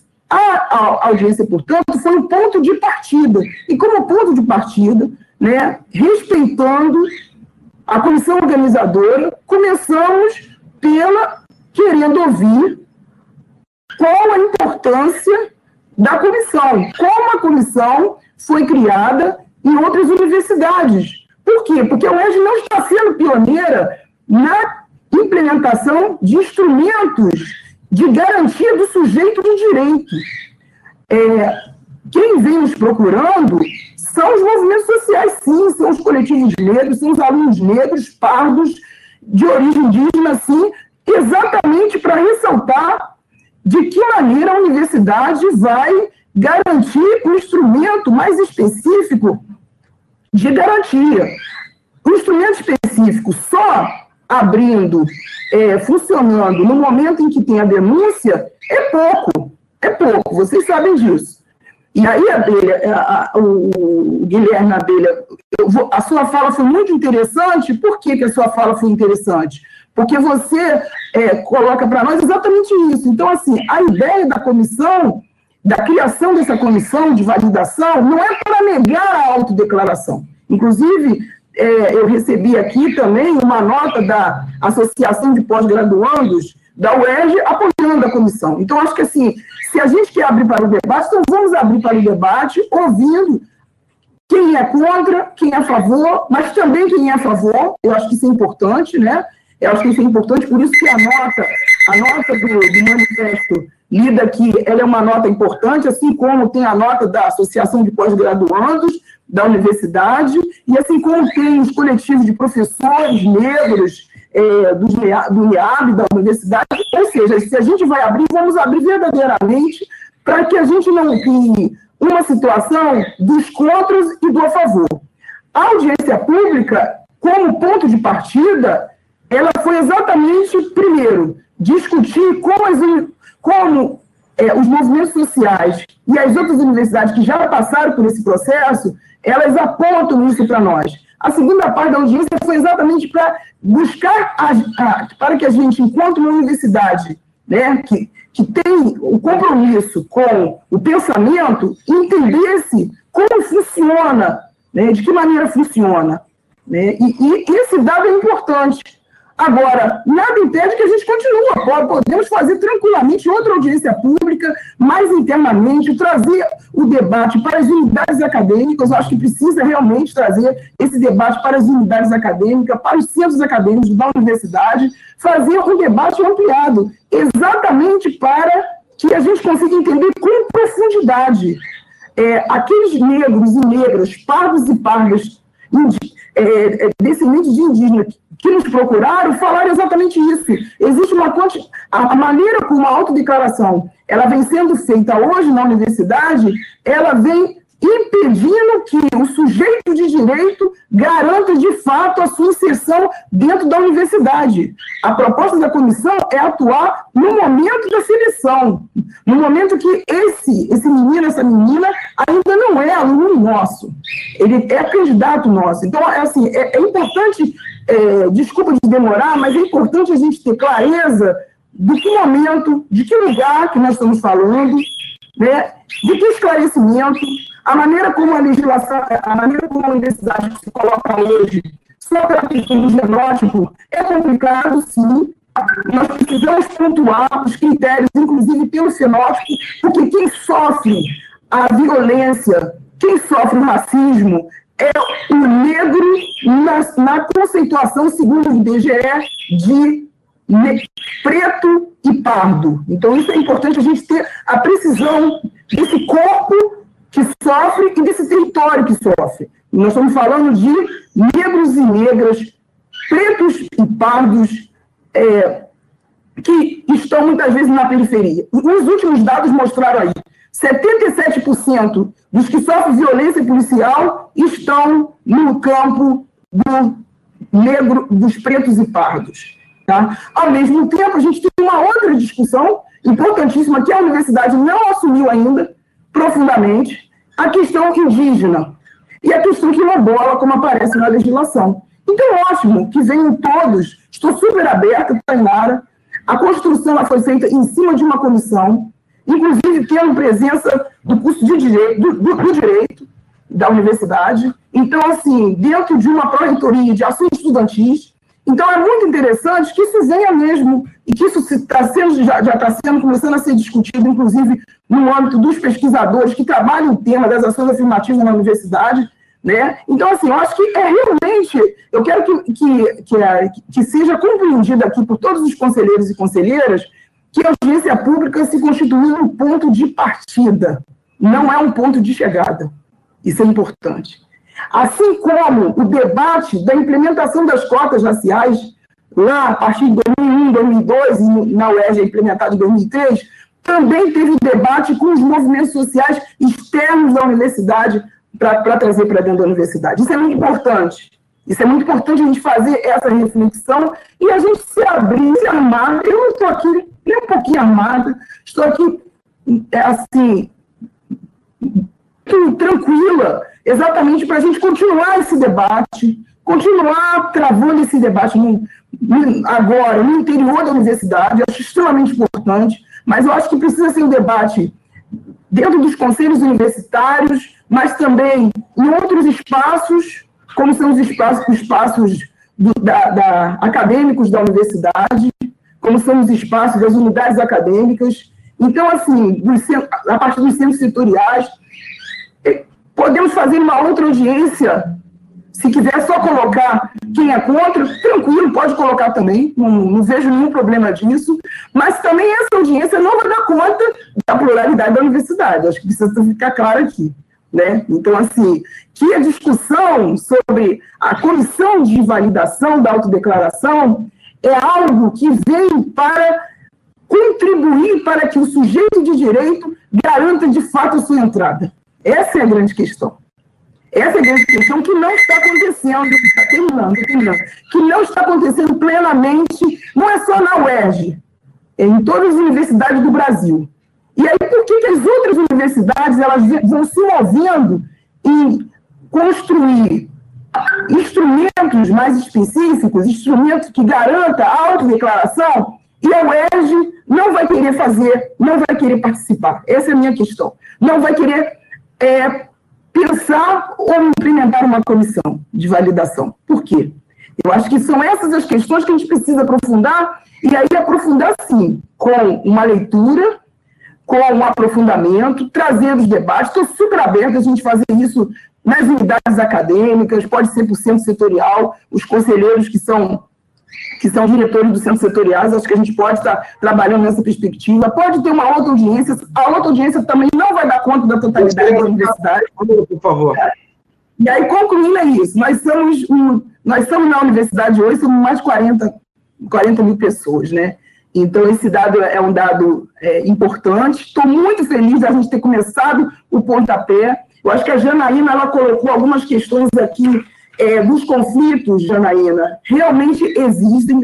Eu tenho acompanhado esses conflitos, e em nenhum momento a, o conceito de negro se refere só a preto, né? O conceito de negro, eu sou da área de geografia, o conceito de negro, e aí a discussão com o IBGE, o conceito de negro, ele se refere, ele é muito mais ampliado do que isso, e inclusive isso tem que ser discutido na universidade, né? Tem que ser discutido por nós.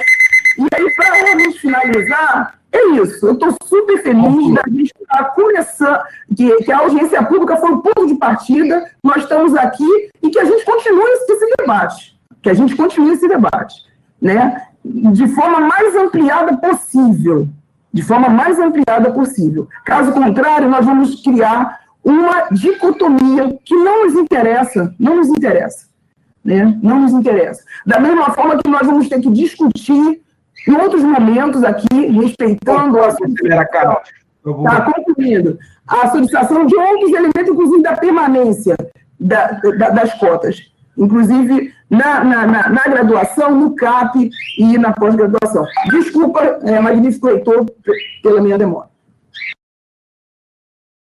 Obrigado, conselheira Kátia. Com a palavra, a conselheira Giovana.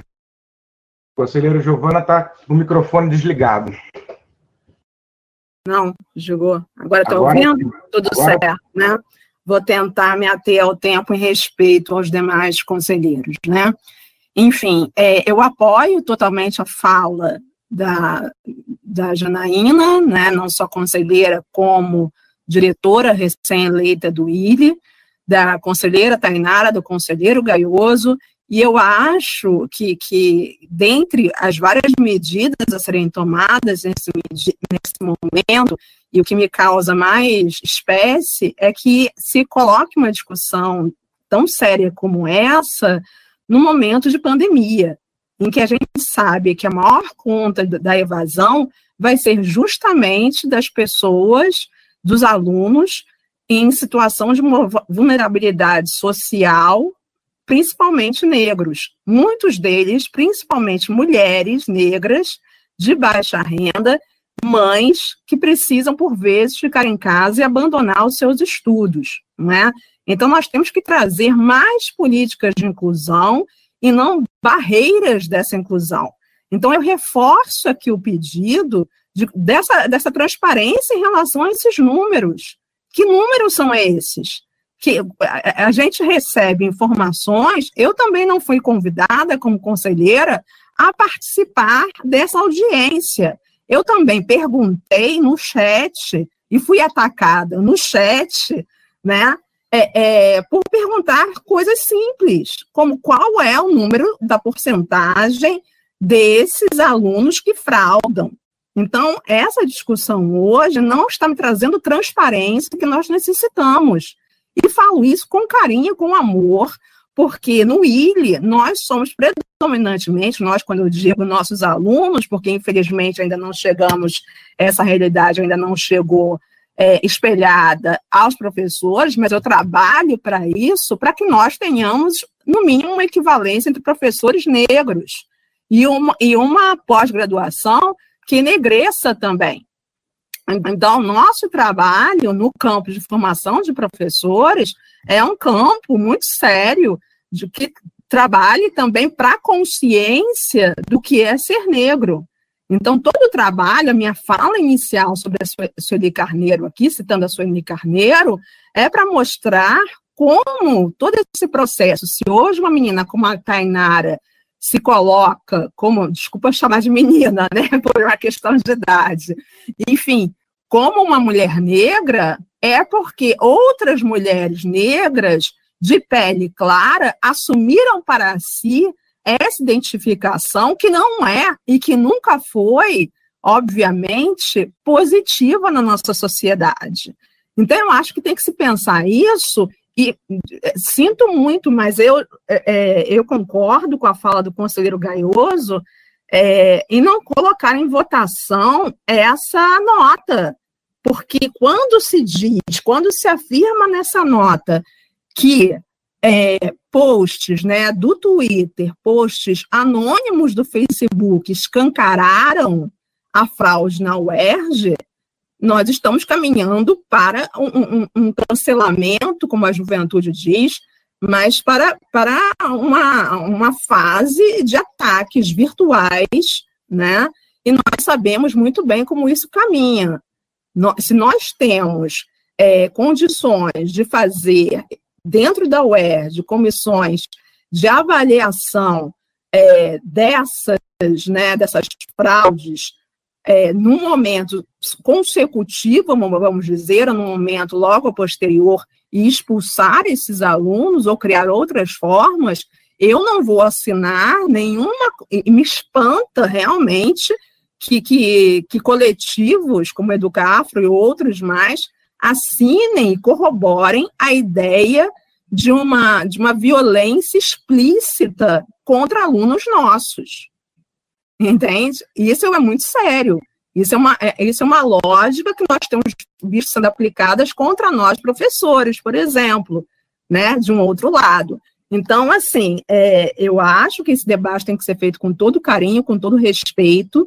Nós continuamos seguindo a mesma linha. Não existe essa ideia num país miscigenado do mesmo racismo que se coloca, como, por exemplo, em outros países, como os Estados Unidos, em que houve toda uma outra construção da, do racismo, em que bastava uma gota de sangue negro para ser negro e para esse sujeito ser é, é, considerado né, uma pátria ali dentro da sua própria terra. Então, a construção hoje de uma negritude se assume também por esses pardos de pele clara e por essa identificação. E, e, e eu sinto muito, assim como a Janaína sente, que nós estejamos vivenciando, não é? Eu vou concluir aqui como a conselheira Kátia concluiu, é, vivenciando dentro da sala de aula, por vezes, um denuncismo com o qual eu luto contra, pelo qual eu luto contra. Isso não há, não há nenhuma questão de lugar de fala nisso. Isso é uma questão de uma, é, de uma ideia de que todos nós estamos aqui lutando juntos pela UERJ, pela inclusão maior de quilombolas, de indígenas, como eu disse, inclusive, de mães negras em estado de vulnerabilidade, que são as primeiras a abandonarem. Ah, bom, eu tive, a, a, a Kátia não teve tantos apitos quanto eu. Enfim, é, que, estão, que são as primeiras a abandonarem, né? Quem é da educação, Ana Karina vai falar em seguida aí de mim, pode falar tão bem quanto eu. Nós não temos o mesmo número de mulheres negras na pós-graduação que nós temos na graduação. Então, por que, que nós não lutamos por essa inclusão? Eu quero ver uma faculdade de professores negros também, né? Então, é, é eu, eu penso, e eu conversei com vários alunos meus, pardos e negros, e muitos deles usaram a seguinte palavra: eu não sou cobaia. Então, quando um aluno pensar duas vezes antes de se autodeclarar como negro, com medo de ser rejeitado numa banca que nós não ainda estamos sabendo como será formada e quais serão os critérios dessa banca, eu vou estar ao, ao lado desse aluno. É essa a minha posição. Eu estou ao lado dos alunos que estão é, é, pensando e tendo sua identidade questionada por uma banca, tá certo? De três ou quatro pessoas. Quando na vida real muitas das vezes essa leitura de quem é negro, de quem não é, se coloca de uma maneira limítrofe, tá certo? Então, minha posição é essa, encerro minha fala. Obrigado, Bom, conselheira Giovana. Com a palavra, a conselheira Ana Karina. É, então, pessoal, bom dia mais uma vez, quer dizer, inaugurando a tarde, né, meio-dia. É, eu queria, enfim, contribuir com o debate com algumas coisas, é, e, e, essa contribuição, ela é conjunta minha e de Lígia, que é minha conselheira, minha conselheira não, a conselheira da Faculdade de Educação Suplente, é, e está participando aqui também. Nós fizemos algumas reuniões, tivemos várias conversas com estudantes, com ex-estudantes que agora são mestrandos, e com um grupo de professores que, e professoras basicamente, né, todas negras, e, e, o nosso diretor, que é também negro, fizemos uma conversa muito interessante, muito importante para trazer essa posição aqui para vocês, né, na contribuição com esse debate. A gente sabe que hoje é um debate, não, não, não estamos no ponto de tomar decisões, não é? É, mas uma primeira coisa que eu queria dizer é que a gente precisa muito do inaugurismo das ações. Né?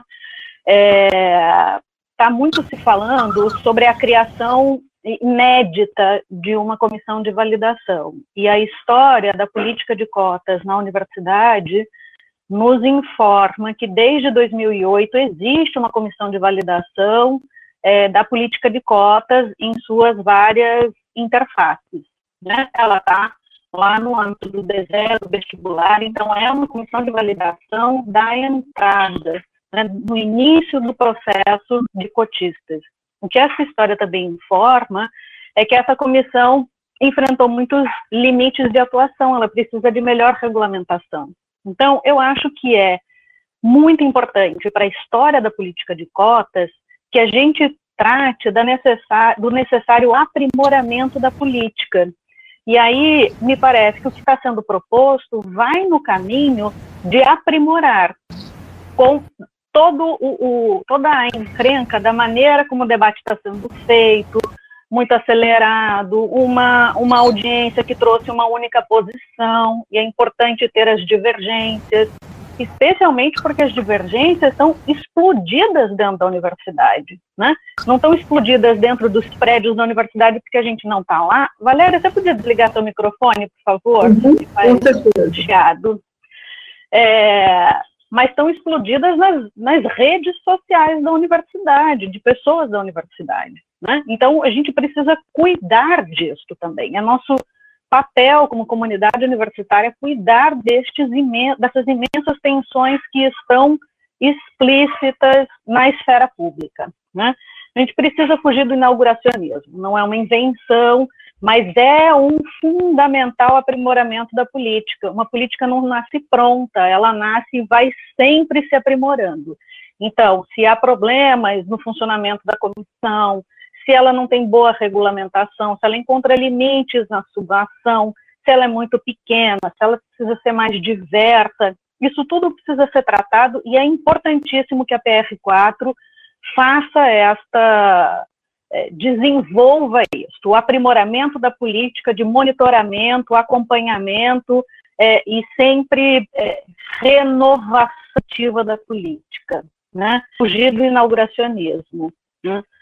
É, a autodeclaração, ela é a, a pedra fundamental da política de ação afirmativa racial, no Brasil e ela é, foi importantíssima para consolidar uma transformação enorme da sociedade brasileira. Né? Nos últimos 30 anos, nós nos tornamos uma sociedade de maioria negra, não por aumento da população negra, mas pela alta declaração. A gente vira maioria porque é, as pessoas se sentem em condições de declarar o seu pertencimento racial, porque foi se constituindo é, uma identidade positiva a isso, apesar do racismo permanecer. Né? Mas é uma das ferramentas de enfrentamento do racismo, foi permitir que as pessoas se digam negras e enfrentem junto com quem está no mesmo campo é, o racismo desta sociedade. Né? Então, a gente precisa muito, me parece, filtrar o uso das nossas palavras. No meu léxico, heteroidentificação não habita, né? E isso eu falo não por mim, mas como conselheira a partir daquilo que se levantou junto à nossa unidade. Heteroidentificação não habita o nosso léxico. É autoidentificação com toda a construção teórica e social que se colocou aí né, neste debate. É, eu vou terminar daqui a pouquinho, mas ainda dizer é, que a constituição de um fórum permanente né, para discussão da política de ação afirmativa racial me parece uma iniciativa absolutamente fenomenal, fantástica e muito positiva. Né? Que tenha diversidade de representações de técnicos, estudantes e docentes, é, negros, brancos, e que com isto se produza um debate no cotidiano da universidade. Né? Eu não quero fazer a discussão de que todos se excederam, mas eu peço 40 segundos a mais, por favor, sem apito, porque ainda teve intervenção de microfone alheio. É, então, isso é uma proposta super interessante que está colocada também no cenário. E ainda, aí sim, para finalizar, junto da discussão sobre as políticas de ação afirmativa, a gente precisa colocar no nosso cenário algo que a Tainara já mencionou, é a universalização do, do acesso ao ensino superior, que vai nos fazer superar toda e qualquer necessidade de política e de ação afirmativa. Né? Ou toda e qualquer não, sempre haverá algo na sociedade que precisa ser é, positivamente reafirmado. Mas a gente precisa colocar lado a lado a discussão sobre política afirmativa e a necessidade de universalização de acesso. Esta é a saída, o acesso de todos, sem precisar ter tantos enquadramentos. Mas enquanto não temos universalização, é a política de ação afirmativa que será defendida por aqueles que estão no campo progressista da universidade. Obrigado, conselheira Ana Karina. Próxima, a conselheira Valéria. Bem, eu vou procurar ser breve, até porque eu já falei uma vez, falei muito correndo, né? Mas, enfim, eu acho que a gente está é, discutindo é, direitos numa sociedade cuja desigualdade social é imensa, né?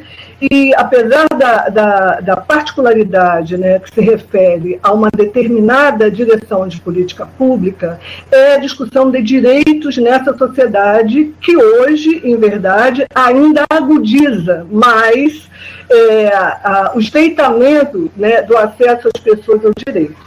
Bom, enfim, e diante disso, eu gostaria de dizer o seguinte: eu acho muito complicado a, a ideia de que a gente possa é, utilizando uma situação que, no meu entender, me perdoe até se é uma visão equivocada, mas no meu entender, eu submeto pessoas que têm direito né, a uma situação constrangedora, ao invés de buscar um caminho que seja o caminho que se dirigirá prioritariamente àquelas pessoas que, no caso, são ditas como as pessoas que estão cometendo fraude, ou seja, estão usurpando ainda mais o direito daqueles que, com os quais a gente já deve há muito tempo, porque essa dívida é histórica. Né?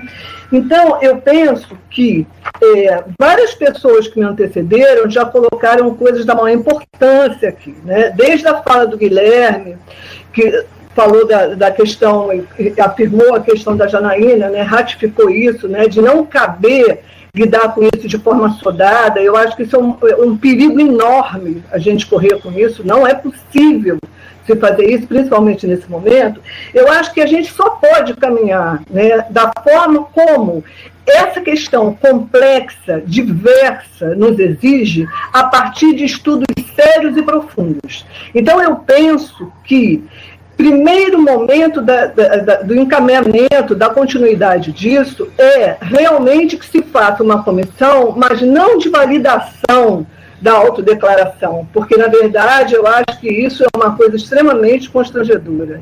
Eu acho que é uma comissão, sim, de estudo pesquisa para o levantamento de dados acerca dessa situação que é dita, que o tempo todo eu escuto, é muito grande, é muito grande, mas eu não sei o número disso, quem são essas pessoas que fraudam, qual é o percentual disso, como é que é isso nas outras universidades, de que forma realmente a gente, a partir disso, poderia interferir nessa normativa referente às cotas, inclusive, está ampliá-las para que isso não ocorresse, enfim. É, o que eu observo é que isso, inclusive, se for feito da maneira maneira como a gente pensava, que eu fiquei até um pouco mais tranquila quando eu vi a pró-reitora falar que não será assim, que era só o início aquilo, a gente pode, inclusive, estar tá colocando a UERJ num lugar muito difícil, porque a UERJ, ela, além de ter um trabalho inicial né, sobre essa, esse sistema de cotas, a UERJ é observada como uma universidade em que esse sistema foi exitoso e ela é tida como uma universidade que pode ser considerada exemplar nesse sentido. E aquilo que a gente fizer nesse momento como política provavelmente será desdobrado em outros lugares. E a gente sabe que se houver um encaminhamento equivocado, a UERJ também pode ser submetida a situações de ônus importantes. Eu observei né, uma série de situações em que as pessoas estão judicializando a partir dessa situação das comissões de autovalidação. Né? Então, eu, eu até penso né, que, no caso do, do senhor reitor, ele pode também contribuir de forma importante nesse sentido, uma vez que ele é uma pessoa né, que, que tem um conhecimento jurídico importante, que, que conhece pessoas nesse campo, né, que podem também contribuir para utilizar um caminho que se direcione às fraudes, e não um caminho que vá penalizar aquele que já está penalizado e que é o sujeito de direitos nesse processo. Enfim, é isso, acho que acabei, né? É, eu acho que é, a Janaína vai me, me é, seguir e eu acho que ela vai trazer complementos, provavelmente, ao que eu estou colocando. Eu acho que a hora já está adiantada, eu também não quero ocupar mais. Eu acho que a partir de agora, é uma opinião minha, a gente deveria procurar realmente acelerar para que todos pudessem participar. Obrigada a todos por me ouvirem, tá? Espero ter contribuído de alguma forma. Obrigado, conselheira Valéria. Com a palavra, a conselheira Janaína. É, eu sigo, então, que eu já comecei lá, o, que eu já estava no início, né, falando. É, eu acho que nós temos algumas coisas em comum. Eu fiquei é, feliz de ouvir a Kátia falar que a audiência pública foi só o início, né? Então, que bom que é só o início do diálogo, né? Então, vamos conversar, né? É, então, o que temos em comum? Somos todos a favor do sistema de cotas e somos toda, todos né, e todas né, contra os fraudadores. E nós nos diferenciamos no como e quando inibir e detectar fraudadores, porque não queremos que os indígenas fraudadores tenham que provar que são inocentes. Então, é, a minha grande pergunta é por que temos que fazer aqueles que têm os seus direitos, né, que já têm, o seu, que têm os direitos, né, que deveriam ter os direitos né, garantidos, tenham que passar por constrangimentos para provarem que estão certos. Enquanto, é, enquanto houver dúvida, eles serão inocentes, ou, se, ou terão que provar sua inocência. Né? É, então, eu acho que assim, a gente está partindo quando a gente utiliza ah, no vestibular, né, antes do vestibular, na realidade, é, a gente está partindo, por conta de tentar caçar ou inibir os fraudadores, nós estamos colocando todos, todos, todos, negros, negras e os fraudadores, tendo que passar por algum tipo né, de, de, de prova, vamos dizer assim. E aí eu tenho várias outras várias perguntas, né? E aí eu acho que essas perguntas não é para ser, serem respondidas já, mas eu acho que é para esse diálogo que a gente tem, é, que a gente deve levar. O que tem dado certo no sistema de cotas da UERJ? Eu acho que a gente deve começar sempre por esse ponto. O que tem dado certo. É por que não ouvir quem tem ideia diferente? E até mesmo para aprimorar a proposta. A Kátia já disse que vamos ouvir, né? então que ótimo mas até esse momento eu ainda não estava ouvindo. Né? É, o que os coletivos negros, o movimento negro e os políticos têm feito para aumentar o número de cotistas da UERJ, já que nem todas as vagas são utilizadas. Isso a gente precisa pensar como utilizar, por que, que as vagas não estão sendo utilizadas, né, as vagas de cotistas. O que temos feito para garantir a permanência dos cotistas na universidade e na pós-graduação? Qual o percentual atual de fraudes na UERJ e em outras instituições. Qual a relação percentual entre o número de queixas, de denúncias apresentadas à ouvidoria e ao MP e dos fraudadores identificados como tal? O que tem sido feito para identificar e punir esses fraudadores?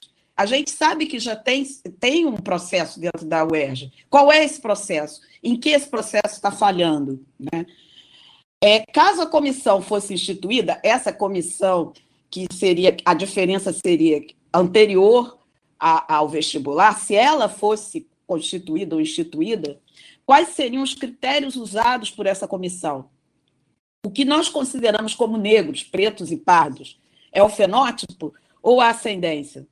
Lembrar o caso da UNB, né? E aí eu li sobre a UNB, a primeiro, o primeiro vestibular que eles, o primeiro uso da comissão pela UNB, foi triste, foi e aí eu acho interessante a gente, eu não vou falar sobre isso, mas é, daqueles 76 que foram ditos não negros, depois foi todo um processo e o número foi bem menor ao final. Né? E do Instituto Rio Branco, que foi pior ainda, é, estudantes que eram considerados negros na UNB, mas não foram considerados negros para entrarem no Instituto Rio Branco, para o concurso do Instituto Rio Branco. Quem faria parte dessa comissão? E a comissão ocorrendo antes do vestibular não poderia desestimular exatamente aqueles que têm direito ao sistema. Então, eu acho que nós temos que ouvir também é, os, não só os coletivos externos e internos, mas também é, os vestibulares comunitários, os alunos que estão interessados em entrar para a universidade. Então, o que eu digo, precisamos lembrar que a razão de se criar o sistema de cotas foi a falta de oportunidades destes grupos contemplados pelo sistema, no sistema de cotas. Né? Então, foi a falta de oportunidade desses grupos de chegarem à universidade e não só o preconceito que eles sofrem diariamente. Porque se a gente for falar só sobre o preconceito, eu, por exemplo, agora, neste momento, agora, né, eu não teria direito à cota, à entrada pela cota, mas eu continuo sofrendo preconceito. Então, o que a gente é, precisa é repensar, criar esse fórum como a, a a Ana Karina falou, um fórum permanente, um debate permanente, e perceber que a gente não para aqui. A gente precisa pensar em fórum de receios negros e, e negras e, né, dentro da universidade e mantê-los dentro da universidade e não pensar só na visão de achar fraudadores. Obrigada. Obrigado, conselheira Janaína. Com a palavra, a conselheira Claire. Inicialmente, queria cumprimentar todas e todos, ah, inclusive as conselheiras, conselheiros, reitor e aqueles que nos assistem né, pelo YouTube, é, e, e colocar que esse debate é muito importante, é fundamental, e foi muito bom que a gente tenha proposto esta reunião extraordinária naquele, naquela sessão do consumo, né, essa sessão extraordinária, para que o debate, de fato, possa ocorrer, né?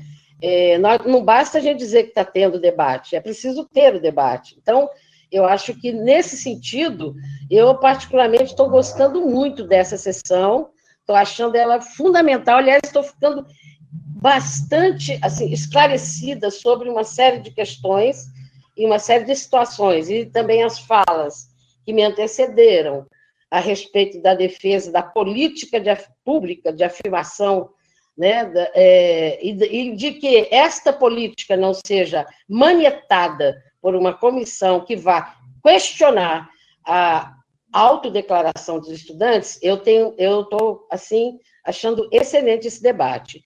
Por quê? Porque assim eu sou, eu venho de uma de uma profissão, eu sou assistente social, né? É, em que a gente luta é, historicamente desde a década de 70, a gente luta muito pelos direitos sociais na sociedade brasileira. É, e assim, e a gente também defende as políticas afirmativas e as políticas sociais e públicas em geral para materialização desses direitos. Ora, a gente é absolutamente favorável à política de cotas.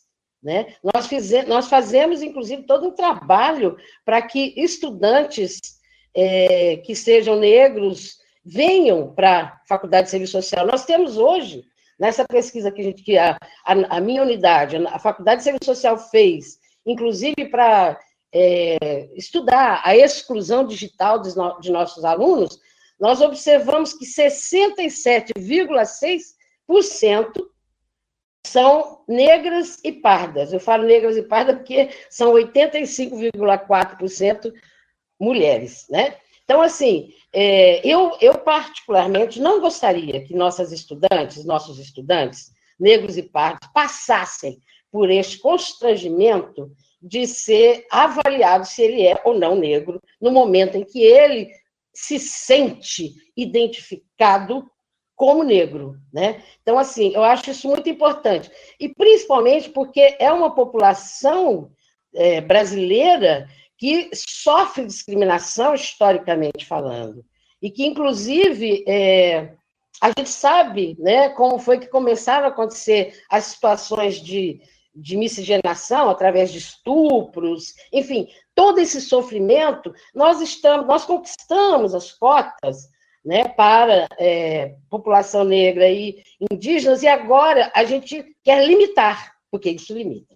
E eu gostaria de dizer o seguinte, gente, a, a lei, a lei que, que, essa lei que fez a revalidação né, da, da, das cotas, da, a lei de 27 de setembro de 2018, que é 8.121, ela fala no seu parágrafo segundo do artigo 1 ela diz o seguinte, fica mantido o regime de autodeclaração nas inscrições e matrículas para exames vestibulares e de admissão para exames de vestibulares e de admissão para estudantes negros e indígenas, sendo obrigatória a instituição da Comissão Permanente de Assistência para verificar a regularidade do exercício dos direitos reconhecidos, eu penso que seja a questão da permanência, e reparados por esta lei, especialmente para apurar casos, casos de desvio de finalidade, fraude ou falsidade ideológica, cabendo às universidades criarem mecanismos para esses fins. Então, vejam, eu tenho a impressão que nós, a lei já propõe uma comissão. E segundo, que acho que a, a, a nossa pró-reitora disse, essa comissão já existe. Então, assim, eu, eu não estou entendendo por que, que a gente vai novamente criar uma outra comissão, certo? Sendo que esta comissão, ela pode sim, ela tem sim pela lei, é, o, o, digamos assim, a capacidade de verificar as fraudes e casos de fraudes. E eu acho muito importante essa coisa, casos de fraudes, porque nós não podemos punir todo mundo, ou a maioria, pelo, que, pelo absurdo, pelo crime de uma minoria, porque eu considero as fraudes um crime. Agora, eu só para ir concluindo, né, porque eu tenho acordo com as falas, e foram falas brilhantes, eu não vou me repetir, eu queria só é, é, concretizar a proposta, né? Uma vez que a gente também já tem o AEDA, o AEDA 035 de 2014, que fala sobre apuração de denúncias de, de fraude, acho que todo mundo deveria ir lá. Eu acho que a gente deveria é, pensar essa comissão, esta comissão, que deveria ser tornada pública para nós, transparente, que eu não sei quem, quem compõe, deveria pensar uma política permanente para essa ação afirmativa Gente, e como nós somos uma universidade, nós temos o tripé, ensino, pesquisa e extensão. Nós somos uma universidade de qualidade, que inclusive muita gente coloca de excelência, né?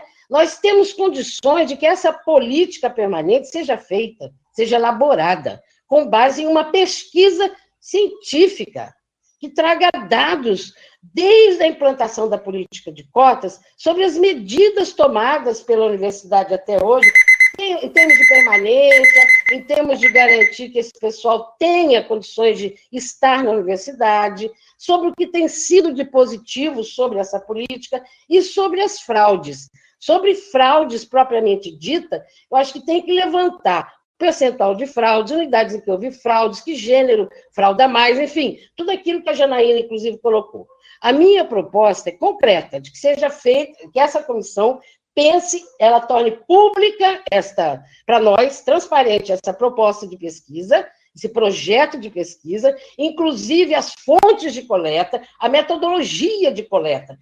Nós somos uma universidade e não somos, somos absolutamente bem situada em termos de pesquisa nesse país. Nós não podemos ficar nos baseando, como o Moro fez, usando dados do, do jornal Globo para condenar o presidente Lula, transformar um artigo de jornal em prova para condenar um presidente, e também como se faz com os fake news, que fica botando fake news aí e a gente acredita neles.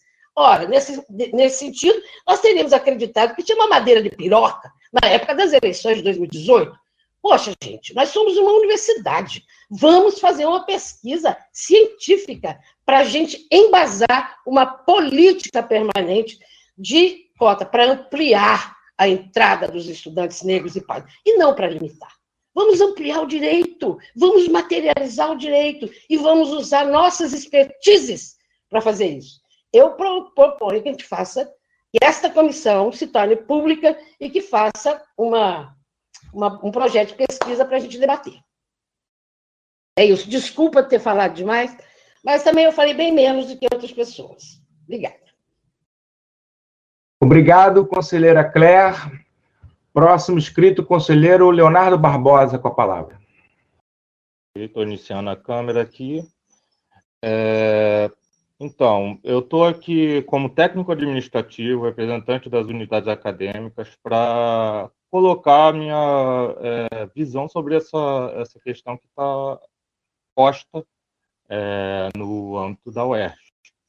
E aí eu trago aqui um, uma retrospectiva sobre minha trajetória em relação ao UERJ, que vem lá desde o vestibular, que eu, eu entrei, eu tentei entrar pro vestibular, pelo vestibular da UERJ, no meu primeiro vestibular que eu é, é, concorri, é, e já com as cotas implementadas é, nesses moldes que estão, é, estão hoje, com autodeclaração e análise socioeconômica.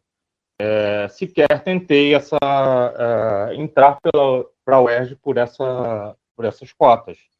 Não, não tinha clareza sobre o que estava sendo posto ali, lógico, por ser uma novidade. E aí estamos cá, é, 17 anos depois uh, dessa, desse momento né, de inserção das cotas na, nas políticas, uh, na seleção da UERJ, e aí a gente está uh, recebendo essas denúncias, aparentemente pelo Ministério Público, cobranças junto à UERJ, além da repercussão nas mídias, principalmente re redes sociais, de casos expostos de fraudes na, na, na, nas cotas da UERJ, é, algo que foi disseminado não só pela da UERJ, mas em várias universidades. E aí a gente é, bate pronto, recebe a, a, a, proposta de instituir uma comissão que seria de heteroidentificação fenotípica, né? que é quando analisa o, o a pele, é, características físicas do indivíduo de acordo com aquele, é, é, é de acordo com outras comissões, como já tem em outras universidades. E aí eu, vejo, eu tenho acompanhado movimentos negros é, manifestando consenso que há necessidade de coibir essa prática, instituindo mecanismos na, na universidade, e aí entra uma, um, uma voz aí, que foi a voz preponderante na audiência pública, de que essas é, esses mecanismos deveriam ser através dessas comissões de verificação racial, de validação da autodeclaração. E só que essas, é, ao mesmo tempo que a gente viu isso na audiência, também é, acompanhamos uma série de posições divergentes dentro do próprio é, de próprios movimentos historicamente ativos na implementação de políticas de ação afirmativa, que divergem sobre essa, esse tipo de, de constituição de comissão no processo seletivo. É, e aí eu trago aqui um pouco do que aconteceu em outras universidades, que houve é, problemas de judicialização, que além dos problemas de judicialização, é, que injusto, né, sobre pessoas brancas querendo, né, é, contestar a própria política de cotas, mas aí há outras judicializações de cunho institucional, de problemas do processo seletivo, com indeferimento de de pessoas que já tinham sido deferidas na mesma seleção da própria universidade, ou é, pessoas que é, tentam justificar um recurso que há vínculos raciais familiares diretos, e ao mesmo tempo as fraudes é, utilizam, é, quando há uma denúncia de fraude, utiliza esse mesmo é, expediente, ou seja, o indício de vínculos raciais familiares que não é, são de direito para a pessoa, ou seja, há aí uma, não há um, um, uma coisa é, consensual, e até casos mais pitorescos, como candidatos gêmeos idênticos é, que têm pareceres fenotípicos distintos no mesmo processo seletivo. Então, há aí um acúmulo de várias, vários, vários pontos aí que eu tenho observado na, na, nessa questão da constituição de uma comissão de, de verificação racial, e aí esse critério da heteroidentificação que me parece carece aí tanto de um, uma definição mais é, é, apropriada, mais adequada quanto ao quórum da composição, quais são os segmentos integrantes, são os segmentos internos da universidade, ou isso se associa a movimentos também, de é, movimentos é, da sociedade em geral, principalmente, notadamente, movimentos negros, mas aí também a gente tem que lembrar dos movimentos indígenas, é, e também quanto ao peso da avaliação né, de, dessa comissão que geralmente é tido como soberano em detrimento da auto-identificação declarada pelo candidato. O que parece que não é uma complementação da, da, da auto-identificação, e sim uma sobreposição da auto-identificação. E aí isso prejudica o autoconhecimento de jovens candidatos em processo de assunção identitária racial. Uh, e aí, quando a prova, é, sendo posta a prova a partir do processo seletivo e não do contexto de informação ampliada. E aí, para concluir, longe de contestar a manutenção de cotas como dispositivo de implementação de ações afirmativas, o que eu é, ponho aqui como questão é abrir o debate plural com todas as essas políticas, tanto no acúmulo científico das pesquisas reconhecidamente é, é, na, é, reconhecidas na, na, academia, prioritariamente dentro da realidade uergiana, né, e se possível com os grupos, com, a, com as pesquisas que são é, empreendidas na, no, no, na UERJ ao longo desses anos, há um acúmulo aí, óbvio, é, desde 2003 para cá, é, e também com os dados produzidos pela universidade, dados concretos, é, é, que são é, periodicamente produzidos pela universidade, e aí para construir uma UERJ realmente socialmente referenciada, e aí é, incluindo aí as suas prerrogativas normativas inclusivas para ser referência tanto para a comunidade uergiana, e aí eu falo não só para o vestibular, mas também para concursos públicos, que a gente tem concursos técnicos administrativos e concurso docente que tem essa demanda de cotas, quanto para a sociedade. E aí a gente não é, é, dá a nossa contribuição enquanto UERJ para esse debate para essa política né, de ação afirmativa. Obrigado, conselheiro Leonardo. Com a palavra, conselheiro Fred. É, bom dia mais uma vez a todas e todos. É, acho que o, o debate tem sido. Esse debate está sendo muito importante. Acho que é, valeu a pena trazer esse debate também para o consumo, porque a gente está. Eu estou aprendendo bastante, a gente está enriquecendo muito o aprendizado, até porque a gente está vendo é, opiniões diversas, eu acho que isso é importante, ainda mais no campo democrático, né? A gente não se ater somente a um tipo de posicionamento, por isso que eu acho que eu concordo, acho não, concordo quando se foi falado da, da questão da audiência pública, né, refletindo agora, é, concordo que a audiência pública deveria ter tido opiniões diversas também nesse, nesse, nesse campo, porque pelo que eu estou vendo é um campo muito complexo, é um debate muito é, complicado e que eu acho que tem que ser feito de forma bem minuciosa, né, a fim de que a gente não venha atrapalhar ou atropelar certos personagens que podem enriquecer ainda mais esse debate. Mas eu procuro, aqui nesse momento, me ater a certas preocupações jurídicas, até que foi posto pela conselheira Valéria, no sentido de que se essa comissão ela vai trazer algum tipo de limitação de direitos àqueles ingressantes pelo vestibular. Pois a lei, como foi dito aqui, de 2018, ela garante que é só a autodeclaração.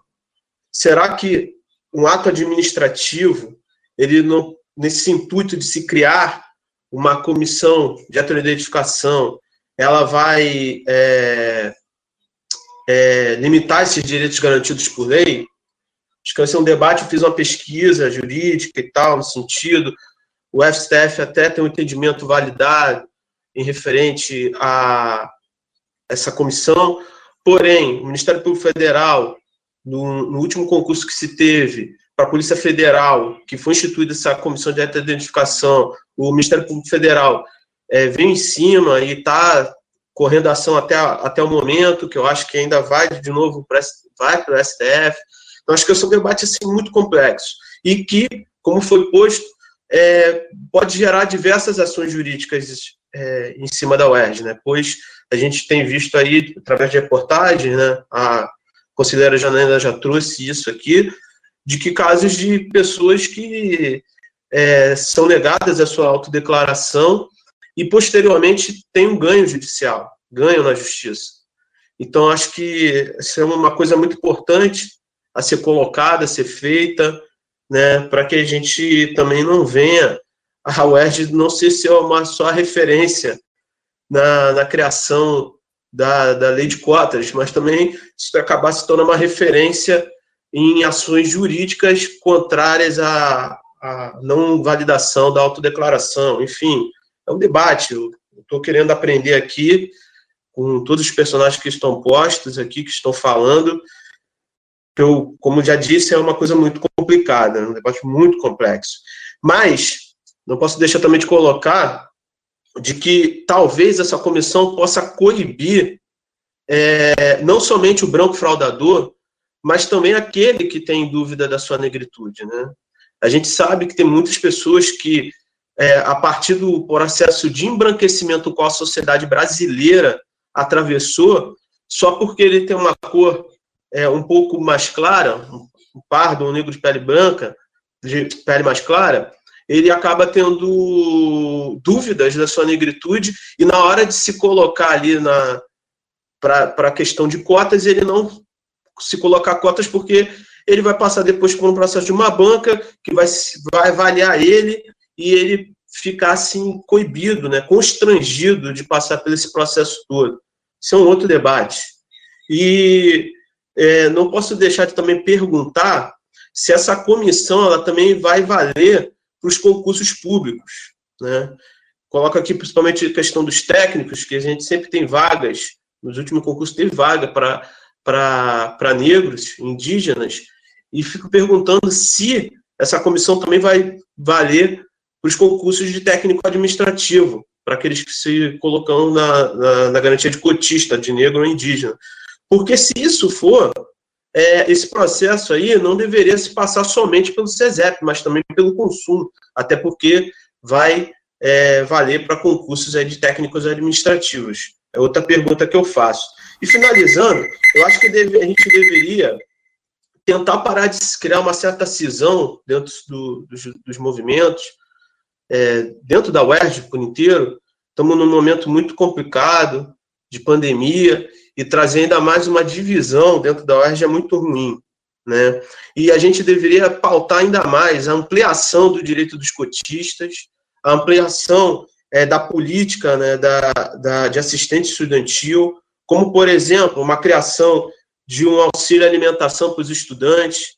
Tem, tem universidades que existem isso para aqueles estudantes cotistas que têm uma renda familiar é, a, a, até um salário mínimo e meio, eles fazem uso gratuito do, do restaurante universitário. Eu acho que isso era uma coisa que a UERJ deveria avançar também, principalmente nesse momento de pandemia, esses alunos poderiam gozar desse auxílio também através de um de um de, um, de uma quantia em dinheiro. E é, eu acho que isso avançar nas políticas estudantis é importante e finalizando mesmo agora é, ampliar né, a, a questão das cotas. Né? Já foi dito aqui, é, o número percentual das cotas ele não é gozado de forma íntegra, né? A gente sabe de cursos que tem aí 15 vagas destinadas a cotas, mas só só vão cinco, só passam cinco, só entram cinco, e isso para mim ainda não faz a UERJ se tornar ainda mais negra, que eu acho que é o importante a gente buscar. Então, assim, colocando, é, finalizando, acho que a gente deve ampliar esse debate para que a gente tenha mais negros e negras dentro da nossa universidade. Obrigado. Obrigado, conselheiro Fred. Com a palavra, o conselheiro Samuel. Boa tarde a todos e todas. A minha fala ela vai de encontro né, com as preocupações da Giovana, da Claire e as pontuações da Janaína e também a última fala também do Fred. Pois bem, né, em primeiro lugar, a autoidentificação enquanto critério afirmativo considerado como um dos mais adequados para o pertencimento racial do indivíduo. Uma conquista de repercussões sociais, políticas e jurídicas, uma vez que o Estatuto da Igualdade Racial, da Lei número 12.288 de 2010, refere-se aos negros como um conjunto de pessoas que se autodeclaram pretos e pardos conforme o quesito de cor ou raça usado pelo IBGE, ou que adotam autodefinição análoga. E quando a definição de pertencimento de um sujeito a uma raça ou etnia se aplica a concursos, se vigora a Lei número 12.990, de 2014, que afirma que só poderão concorrer às vagas reservadas aos candidatos negros aqueles autodeclarados pretos ou pardos conforme o conceito de raça do IBGE. Dito isso, a UERJ é pioneira na política de cotas, responsável pela entrada de mais de 20 mil estudantes cotistas ao longo dos últimos 15 anos, elevando o número que até então era de 2% para 30%, com números que comprovam uma menor taxa de evasão para com os estudantes da lei de concorrência, uma política, de fato, de sucesso, e diversos relatórios, tanto internos quanto externos, atestaram os grandes resultados durante a luta na LERJ em 2018 para a renovação da lei de cotas por mais 10 anos. No entanto, há um dado que precisa ser discutido. Na verdade, o número de cotistas na universidade deveria ser de 45%, ou seja, 15% a mais do que acontece hoje. E apenas nos cursos mais disputados, como engenharia, medicina e direito, essa porcentagem ela é de fato atingida. Uma associação que não é apenas coincidência, mas que levam a questionamentos acerca da sobra de vagas do cursos e o porquê dos negros e pardos do Rio de Janeiro não estarem conseguindo entrar na UERJ ou não estejam priorizando a nossa universidade. É um debate prioritário que precisa ser feito.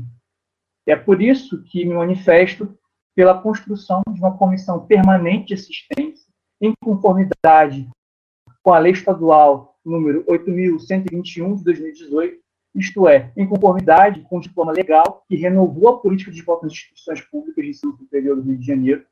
Inclusive, manifesto que essa comissão permanente de assistência deva também receber denúncias e encaminhar aos órgãos competentes após ampla defesa do contraditório com os estudantes denunciados.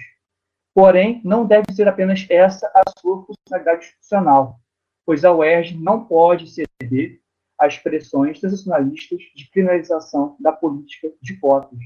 Para finalizar, heteroidentificação não é na lei. Heteroidentificação está na contramão da história de inclusão da UERJ. É uma comissão excludente por princípio enquanto a Comissão Permanente de Assistência, que está na lei, é uma conquista e é impudente. A nossa lei estadual carrega a luta de quem esteve na LERJ, carrega a história da política de cotas da UERJ, carrega a marca da conquista da autodeclaração enquanto critério afirmativo, que as fraudes devem ser proibidas, isso é concreto. Agora a UERJ fará muito mais pela comunidade externa, se aperfeiçoar a assistência estudantil dos estudantes cotistas, melhorar os canais internos de denúncias possíveis fraudes, criar políticas que possibilitem uma inclusão maior de negros na universidade, para que assim se cumpra os 45%. Dispositivos que aumentam a burocracia e retiram a importância da autodeclaração, infelizmente, são um passo atrás nas ações de se pensar uma universidade verdadeiramente popular e socialmente referenciada. Obrigado, Samuel. Próxima inscrita, conselheira Cláudia Gonçalves. Parece que eu não estou conseguindo abrir nada. Vocês me ouvem? Olá? Vocês estão me ouvindo? Sim. Eu não consigo abrir a câmera. Ah, consegui. Gente, é... vou continuar a minha fala inicial. Assim, eu acho que foi importantíssima a audiência. Eu vejo naquela audiência, e aí eu queria colocar uma questão antes de qualquer outro argumento. O fundamental é que autonomamente nós pensemos e cheguemos ao termo que é o perfil e a escolha e a aposta da Universidade do Estado do Rio de Janeiro. Não existe receita, não existe fórmula, mas todas as condições são respeitáveis. Assim, me preocupa uma certa é, é, afirmação de que a, audiência teve apenas um lado.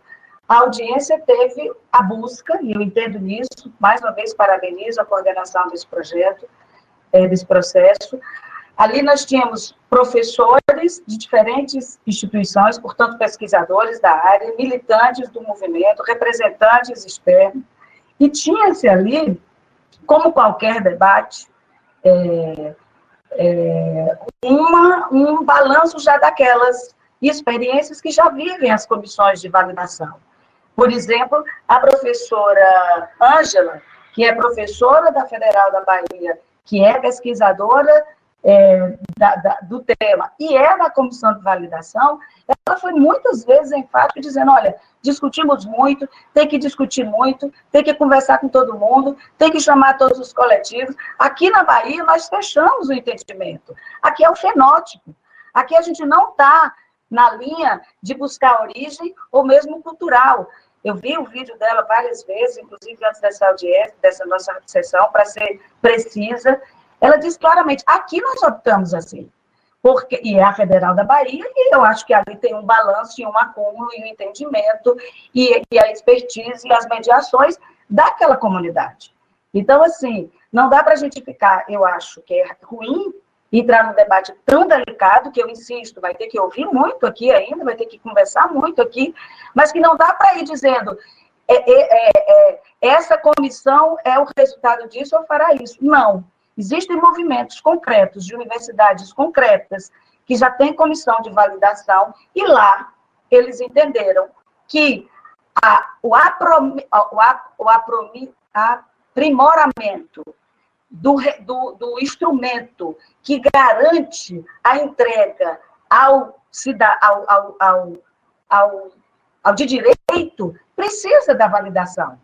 Então, assim, a primeira questão que eu acho é questões delicadas, difíceis, polêmicas, muito polêmicas, elas não podem ser simplesmente acusadas. Ah, então só falou um lado. Eu acho que essa intenção não é boa. Eu acho que tem quem acha assim sobre a universidade em outras dimensões. E eu acho que ela é incorreta. Eu acho que ela, é, ela não constrói as pontes que tem que se chegar aí. Acho que um, um documento assinado por mais de 400 pessoas ou entidades é uma realidade. É uma realidade. Me incomoda algumas pessoas acharem que alguém é capaz de manietar movimentos. O conflito está no movimento. O entendimento diferenciado está no movimento. E nós temos, insisto, e respeitar. A professora Kátia já disse que ali foi o início, eu imagino que tenha, inclusive, já no processo pensado, não por ela, porque é um coletivo também de que está junto com os estudantes, que está com a PG, que está com o BCE, que está com o coletivo. Eu imagino que tenha já uma previsão de, de, de novos, novos, novas reuniões, novas audiências, mas eu insisto que foi muito importante abrir o debate, trazendo figuras históricas do movimento negro, entidades respeitadas do movimento negro, universidades que já experienciam a existência da comissão e, principalmente, principalmente, chamar antes de qualquer certeza. Nós chamamos para ouvir. É, ninguém chamou a partir de um, de um documento, ou de um decreto, ou de uma EDA do reitor que diz que será isso, isso, isso. Nós foram chamadas as entidades, os pesquisadores, como o, o companheiro da Unifesp, pesquisadores e entidades, tanto do Rio de Janeiro como de âmbito nacional. Assim, o, a, a dimensão, a proposta de espraiar essa discussão e não a realizar internamente, poderia ser uma EDA, está criado isso aqui, essa comissão é assim, fará isso, isso, isso. Não, se abriu por uma audiência pública, trazendo interlocutores do Estado e de dimensão nacional, de entidades científicas, universitárias e do movimento social, para abrir o primeiro panorama dessa discussão. Acho que a gente não precisa reinventar a roda, não precisa fazer uma pesquisa, a UES fazer uma pesquisa para chegar ao termo. Existe acúmulo, balanço, pesquisadores, movimentos sociais, universidades, atores, embates, leis, que já dão uma margem para estabelecermos o nosso debate, que eu insisto, só será efetivo se for autônomo, temos que discutir entre nós, mas não adianta, não acho um bom começo achar que nós sozinhos vamos agora fazer uma pesquisa e achar qual é o caminho certo, ou do contrário, dizer que a comissão de validação é necessariamente uma coisa ruim. Universidades respeitáveis, movimentos históricos, pesquisadores compõem, aprovaram e regularam. Vamos respeitar a autonomia das outras universidades também. Obrigado, conselheira Cláudia. Próximo escrita, conselheira Ana Carolina. Bom, está abrindo aqui a câmera. É, boa tarde a todos. Queria saudar a todos os presentes, saudar esse debate. Eu acho que ele traz acúmulos bastante significativos para essa discussão. É uma discussão bastante complexa na universidade é, e nas universidades do país de conjunto.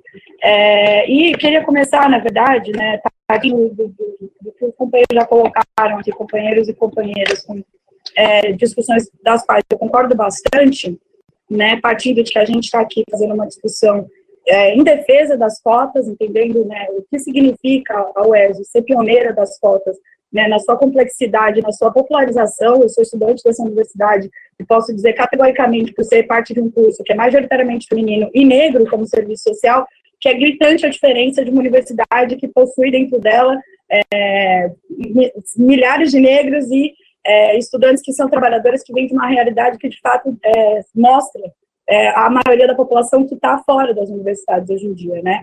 E eu queria entrar exatamente nesse debate, porque vários, vários companheiros colocaram aqui, na audiência pública também foi citado bastante, a, a, a comissão de verificação como um elemento é, quase que é, é, o único que pode garantir a ampliação né, é, dessa política pública, inclusive partindo de que as políticas públicas elas é, são impossíveis, inclusive, de não ter algum tipo de, de, de, fraude, né? Não é só o problema, não, não só nas cotas é que existe esse problema.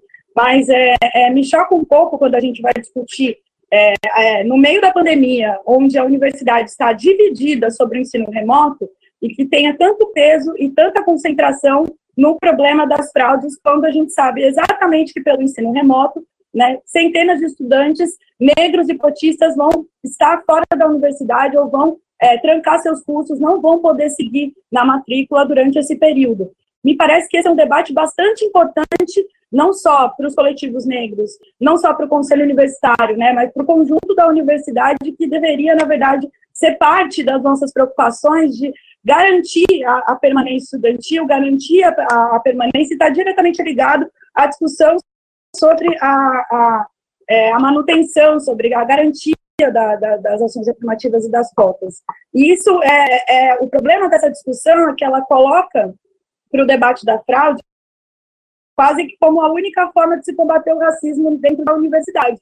Quando a gente tem discutido sistematicamente na universidade o racismo institucional, ele não está só. Não, as fraudes são um problema que precisam ser debatidos e pensados coletivamente de forma democrática, como ser é, tratadas, como ser proibidas, né, como ser averiguadas. Mas a, a, gente tratar como se fosse a nossa única trincheira né, do debate sobre é, a, combater o racismo dentro da universidade, quando isso se trata da gente disputar e discutir os nossos currículos, que não tratam da nossa história, que não tratam da, da história heróica dos negros e negras nesse país e dos indígenas, quando se trata de pensar que durante toda essa pandemia as terceirizadas negras né, dessa universidade seguiram trabalhando para limpar corredores e salas que não estão sendo utilizadas por ninguém.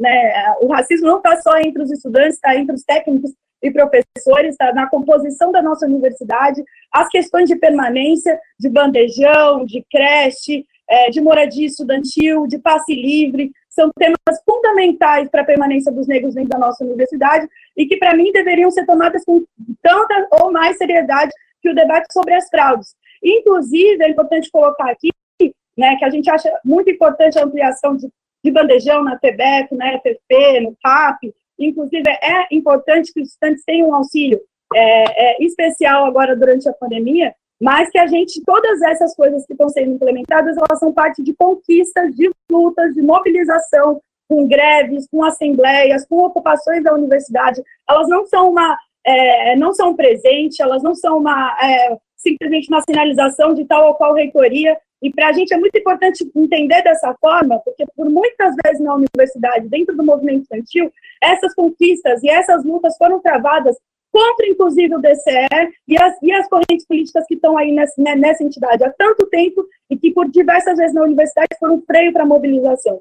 Então, eu também queria jogar esse questionamento para os coletivos negros que estão nesse momento, junto com o Diretório Central dos Estudantes e a própria PG, aprovando essa quase como se fosse a única trincheira para a gente combater o racismo institucional, quando está sendo implementado o ensino remoto, quando está sendo implementado uma série de outras medidas que vão atacar diretamente né, e prejudicar os negros e negras fora, é, que estão é, estudando ainda nessa universidade. E para a gente pensar, inclusive, em ampliação das cotas, os conselheiros colocaram aqui, por exemplo, que as cotas precisam ser ampliadas, que tem vagas de cotas que estão sendo, é, tem vagas de cotas que não estão sendo efetivadas, se a gente pensar as fraudes só como um problema individual, só como um problema de má fé, a gente ignora a grande, a realidade que está colocada para a grande maioria da juventude negra dentro das universidades. 12%, 12,8% é o percentual de negros que estão hoje no ensino superior. Ou seja, a grande maioria da juventude negra e pobre sequer vislumbra a possibilidade de estar numa universidade pública. Se a gente for olhar, inclusive, para os dados da educação pública, a gente vai ver que entre os negros, 70% dos jovens que abandonam é, as escolas é, é, são negros. Se a gente for pensar hoje que os negros são a maioria entre os analfabetos, se a gente for pensar hoje é, é, a situação que está colocada, inclusive para o ensino remoto, entre os mais pobres, mais de 70% não tem acesso à internet, a gente está tá pensando que esse problema é muito maior. Né? Existe um vestibular que é o filtro elitista, racista, que impede que a grande maioria da juventude possa estar nas universidades públicas. Se a gente não trata desse elemento fundamental, a gente vai ignorar que ele vai seguir sendo um grande entrave para os estudantes entrarem na universidade. Eu quero debater fraude, as fraudes, sim, mas partindo da, da perspectiva de que isso não é um problema individual, isso está ligado a um processo de manutenção do racismo pelo Estado, que se expressa diariamente com milhares de jovens que estão excluídos todos os anos de entrar nas universidades públicas. Então, para mim, isso não é um debate que pode ser feito por fora disso. Por que a universidade não se debruça em, em dialogar e divulgar as cotas nas, nas escolas públicas? Por que a universidade não se preocupa e não se debruça em fazer uma campanha permanente de combate às fraudes? Isso não deveria ser hoje é, parte importante dessa discussão? Isso não deveria ser uma ação que tem que ser exigida da reitoria? É, Para mim, esse debate é fundamental, porque senão a gente segue achando que a gente está combatendo as fraudes aqui dentro, quando sequer tem milhares de jovens nas escolas públicas, nos cursinhos populares, que sequer sabem que tem direito às cotas. Né? E aí, para entrar diretamente no debate da autodeclaração, queria trazer de volta uma frase, porque a, a discussão concreta que é, tem várias pessoas defendendo que a comissão de, de, verificação da autodeclaração, que ela não fere, né, a autodeclaração. Bom, o, o Beto da, da Uniapro, ele fez uma, a seguinte declaração, dizendo que é, as cotas são para os pretos e para os pardos, pardos é, negros de pele clara, pardos e pardos brancos. Essa afirmação, para mim, ela já demonstra que mesmo entre o movimento negro e as diversas entidades, coletivos, agrupações que compõem o movimento negro, a questão da identidade, ela não é uma unanimidade, ou seja, ela é um debate em aberto, portanto, ela pode se transformar e se expressar de forma subjetiva em várias universidades, em várias comissões. Me preocupa que, um, que, um, que um, né, uma referência, inclusive, do movimento negro cria um termo de pardo branco que não existe sequer no IBGE, né? Ou seja, então ele tá, a gente abre a possibilidade, de novo, depois de anos de uma luta que foi conquistada pelo Estado, de que o Estado possa definir se eu posso me autodeclarar como negro ou não.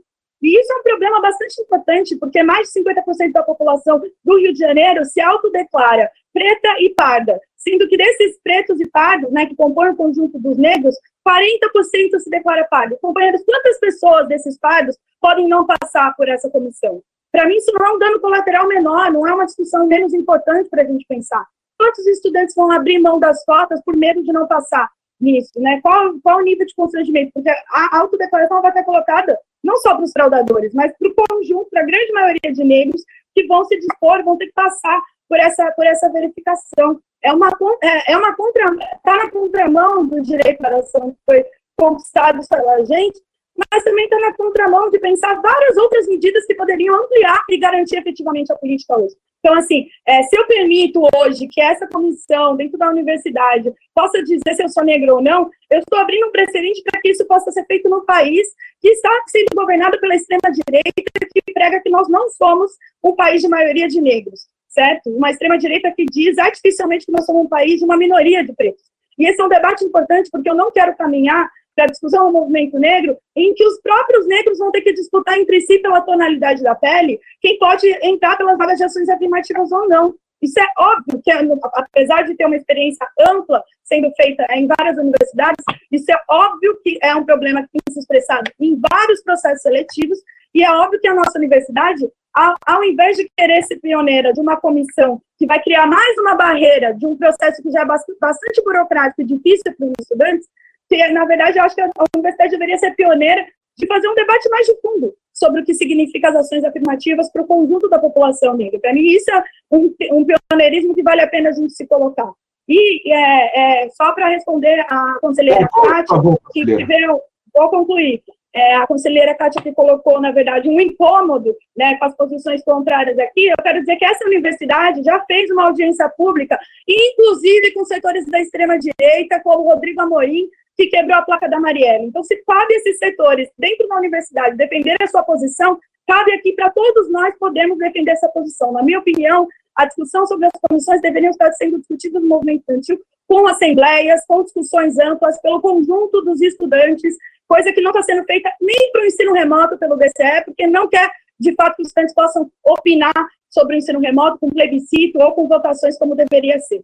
Então, assim, é, é, é a, a, no mínimo, isso deveria estar sendo discutido democraticamente, dentro do conjunto da universidade, não só no conselho, não só nas audiências, é, e, ao mesmo tempo, para mim, esse é um debate importante que a gente tem que fazer, de fato, no conjunto do movimento estudantil, sem pressa, sem, e, de fato, com o um acúmulo que aqui está mostrado, que, inclusive, não é só uma unanimidade, como tem entidades, outros coletivos que estão é, na linha de frente do combate às fraudes, inclusive porque tem uma série de cursos que não têm coletivos negros, mas que são de maioria de negros e negras, como de serviço social, e que estão, na verdade, fora desses debates, que a gente sabe muito bem que estão sendo feitos aí, é, já de forma bastante acelerada e sem é, a possibilidade de debate amplo. É Obrigado, conselheira Ana Carolina. É, conselheira Tatiana ainda não conseguiu. É, passar então para a conselheira Andréia.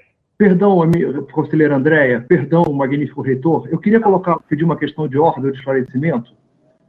Por favor. O professor Rodrigo Gueron, que está falando, é, a conselheira Tainara colocou uma questão muito importante. Ela disse que é, é, foi, convidada, foi prometido a ela, foi garantido a ela que ela ia ser convidada para a audiência e que ela não foi convidada. E me parece claramente que existe uma posição de alguns, alguns conselheiros aqui que não, que não se manifestou, que é uma posição dos que se opõem a essa comissão de verificação, enfim, da maneira como ela está sendo colocada, né?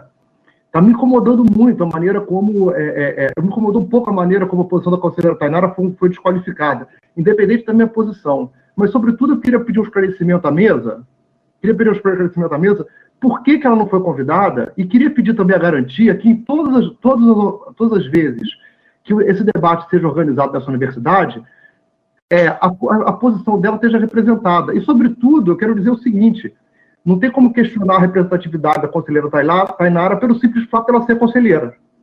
Alguma dúvida? Ela foi eleita para ser conselheira.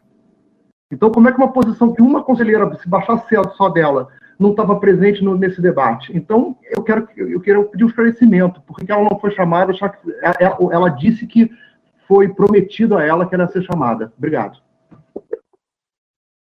Bom, se o, esse questionamento é dirigido à mesa, eu posso responder que nunca prometi que ninguém ia participar de qualquer audiência pública, até porque é, isso não foi conduzido é, é, é de forma é, direta pela reitoria.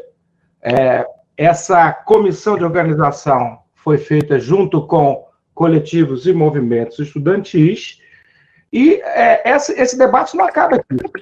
Nesse debate, nós teremos outra audiência pública, outras vozes serão, serão é, ouvidas, mas eu não, nunca assumiria um compromisso de que A, B ou C, individualmente considerado, teriam que participar de uma audiência pública. É, portanto, é, acho que é, todas as vozes que estão sendo colocadas aqui fazem parte desse debate.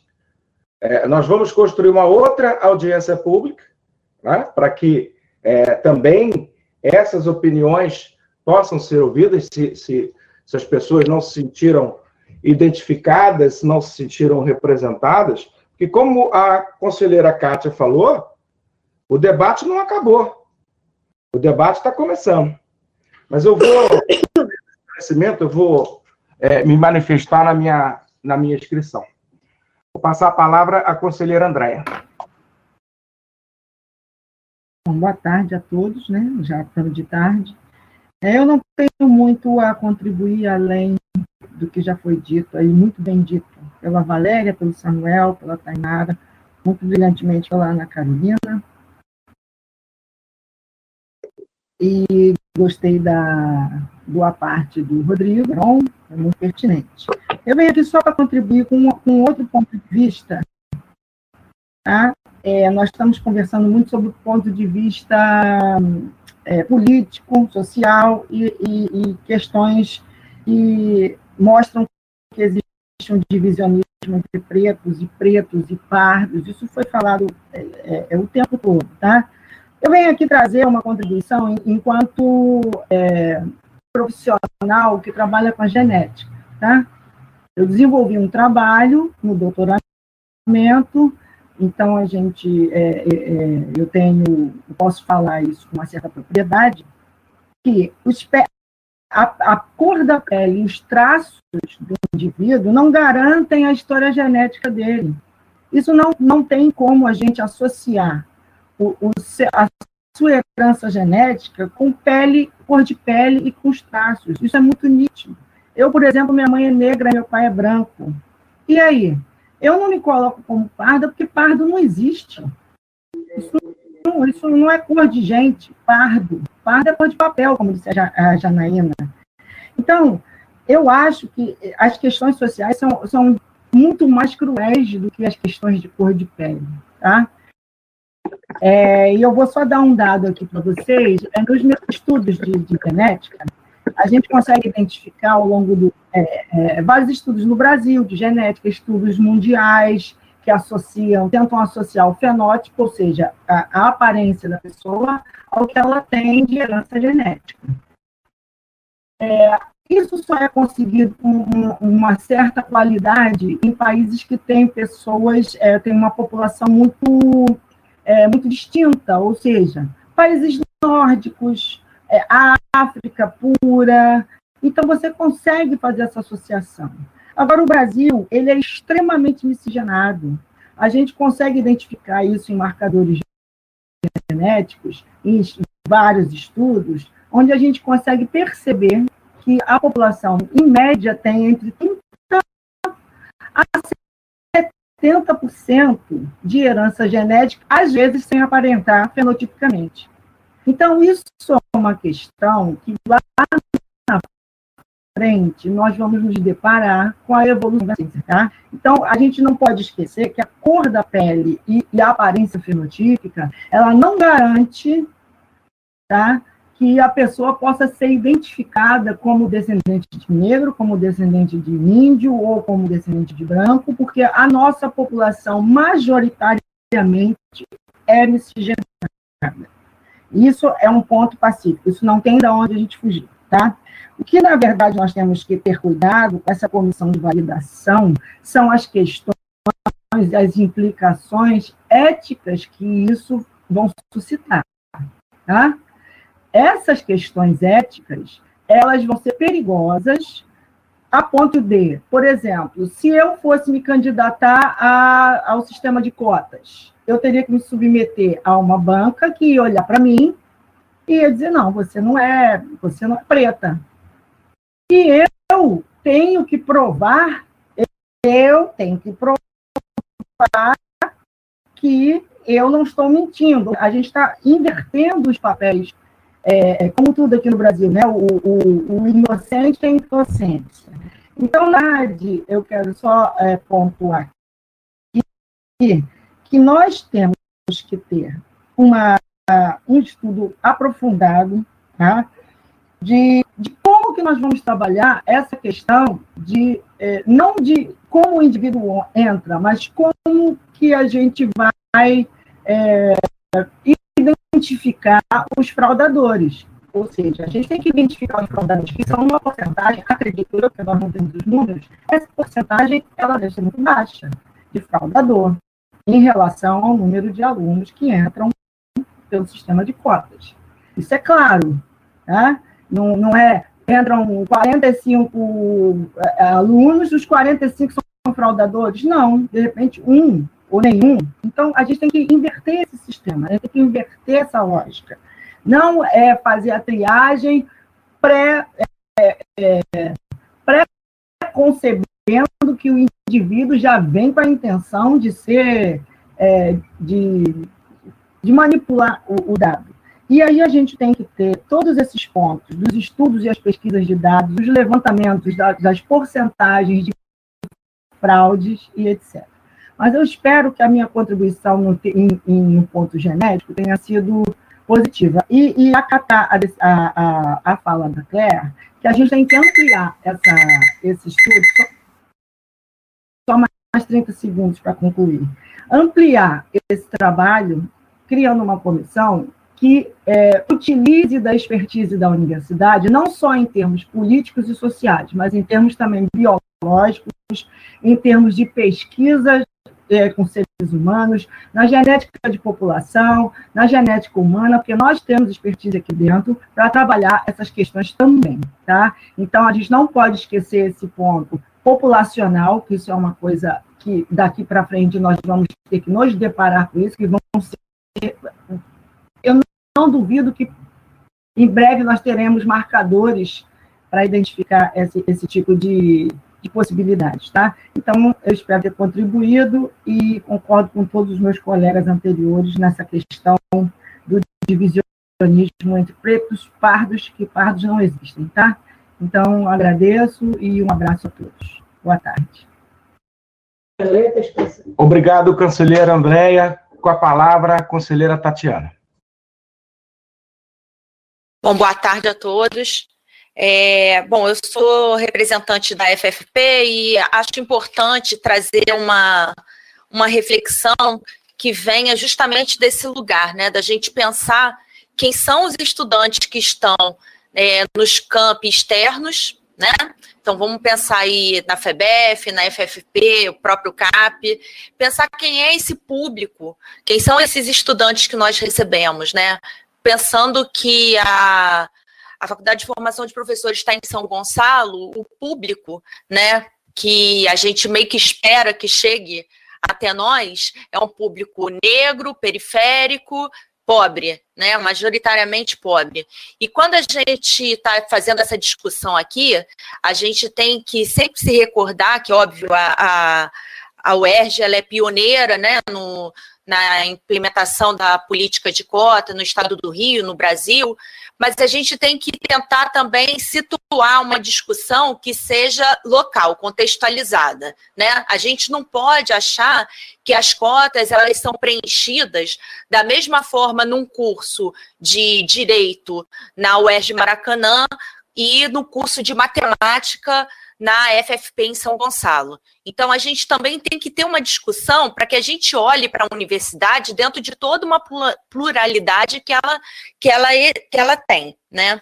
Ano passado, a gente recebeu uma professora num evento que nós organizamos lá na FFP, ela veio de Santa Catarina, e ela, quando entrou lá, ela falou assim, gente, essa universidade, ela tem cara de povo, ela tem, ela tem cor de povo, né? Então é algo que nos orgulha, mas eu acredito que a gente tem que é, avançar, né? Avançar também é, no sentido de que a gente amplie é, a discussão para que a gente também esteja atento às vagas que não estão sendo ocupadas por cotas. Né? É óbvio que a gente tem que fazer uma discussão sobre fraude, mas a gente também tem que se perguntar por que, que existem cursos em que as cotas não são ocupadas. O que está acontecendo que, que determinados, é, em determinadas unidades, determinados cursos, existe uma maior ou uma menor procura. Né? Então, nesse sentido, acho que a fala da conselheira Claire muito me contempla, porque ela justamente coloca para a gente pensar para além da fraude, né? A gente pensar num acolhimento, numa ampliação desse nosso sistema atual, que já é muito bem sucedido, né? Então, é, nos, também pensando no que a própria Tainara falou, a Janaína também colocou, é, a transparência dos dados ela é fundamental um mapeamento, um reconhecimento da própria comunidade acadêmica, de onde estão essas vagas, quem está ocupando, qual a origem desses estudantes é fundamental para que a gente entenda também e que seja o caso, né, de eventuais fraudadores, né? A gente não pode dar munição para o inimigo, porque o quem está lá fora, quem está querendo destruir o sistema de cotas, quem está querendo acabar com as ações afirmativas, são sempre as mesmas pessoas que sempre estiveram no poder, né? São os brancos, os deputados, os senadores, né? É, que está ocupando a Alerj, que está na Câmara dos Deputados, que está no Senado, é essa galera que está querendo justamente tirar o pobre e o preto que está avançando e ocupando seu território. Então, é justamente é, é fundamental essa transparência dos dados para que a gente, a gente prove, comprove para a comunidade, né, que a universidade, que no caso a UERJ, ela está sim atendendo a essa população periférica, né, e que ela está sim contribuindo para a inclusão social. Então é fundamental essa transparência de dados, né. E, por fim, como já foi comentado também aqui por alguns colegas, eu acho que a gente tem que ampliar, sim, o debate, né? Eu acho que a gente tem que levar essa discussão para as unidades, a gente tem que conversar nos departamentos, a gente tem que conversar com os estudantes, a gente, a gente tem que se unir aos coletivos negros e indígenas da universidade, a gente tem que ampliar essa discussão e a minha sugestão é, primeiro, que seja construído um fórum permanente de discussão pela PR4, né, que pode haver, sim, uma culminância de um evento, para além desse modelo de audiência pública, que sim é muito importante, mas é limitado, nós percebemos isso, né, na última audiência, e para que a gente possa ter um, a gente possa se ouvir e ouvir os outros, né? A gente precisa é, desse momento. E que a gente possa aqui também, no consumo, é, ter deliberações é, que, de fato, representem toda essa diversidade de pensamentos que nós temos aqui, como nós estamos vendo hoje nessa sessão. É isso, obrigada. Obrigado, conselheira Tatiana. Próximo conselheiro escrito, Conselheiro Marcos Vinícius. Oi, agora está sendo ouvido? Sim, agora sim. Tá, show. É, eu anotei as pontos interessantes, sinceramente, para falar. É, tem uma fala do, do autor conhecido, do escritor Silvio de Almeida, em que ele fala que a falsa ideia de membros de minoria que pensam em bloco divergente se conveniente para os racistas, porque possibilita a criação, a não criação de conflito no ambiente e um constrangimento entre os negros.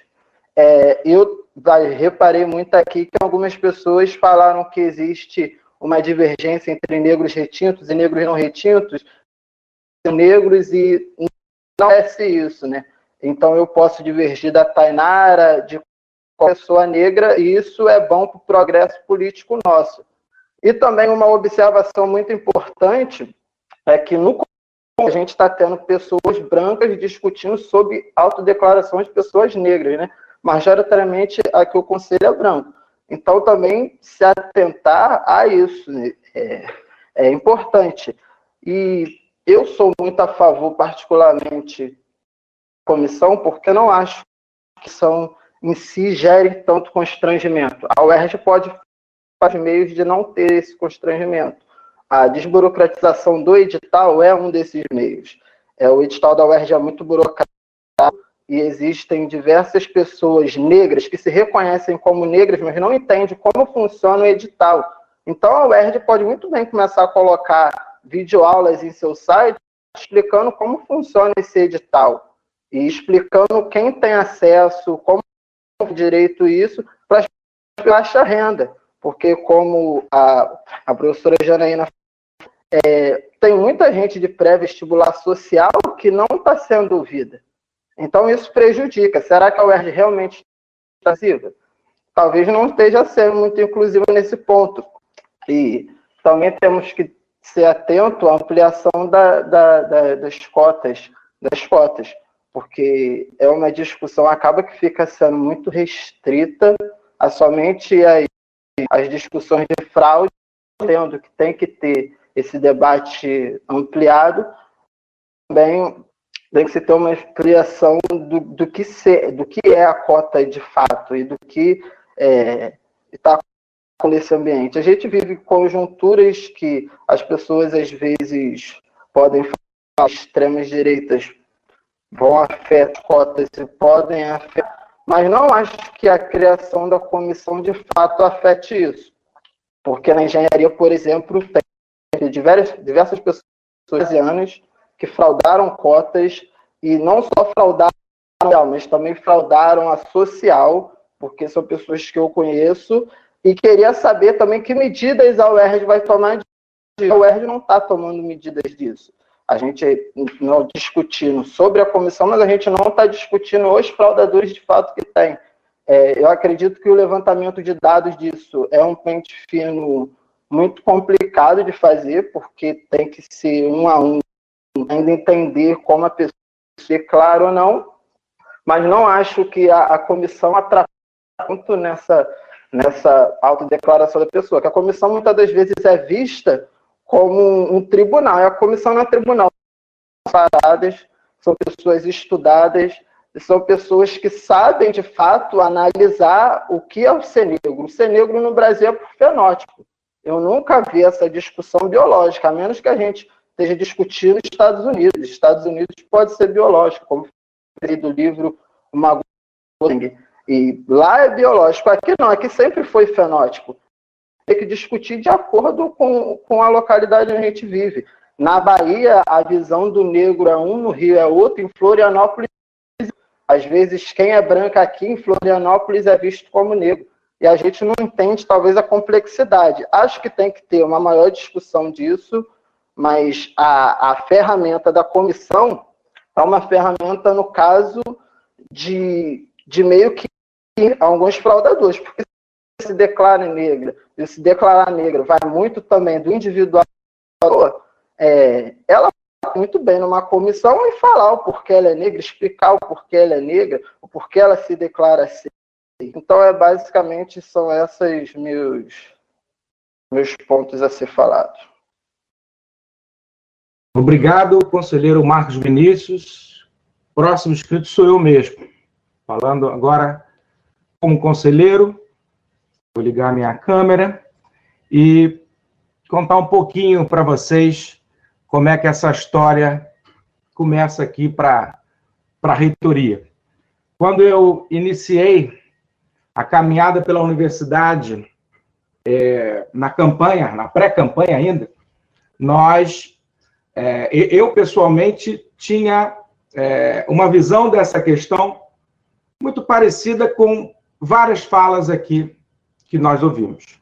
Ou seja, eu achava que o número de fraudes não era significativo, que isso fragilizaria a nossa política de cotas, a discussão sobre fraudes, e que era muito mais importante que a gente focasse em outros temas ligados à permanência estudantil, e não é por outra razão que isso esteve no foco central da nossa campanha e das preocupações até então, até agora, é, é, que nós estamos é, adotando.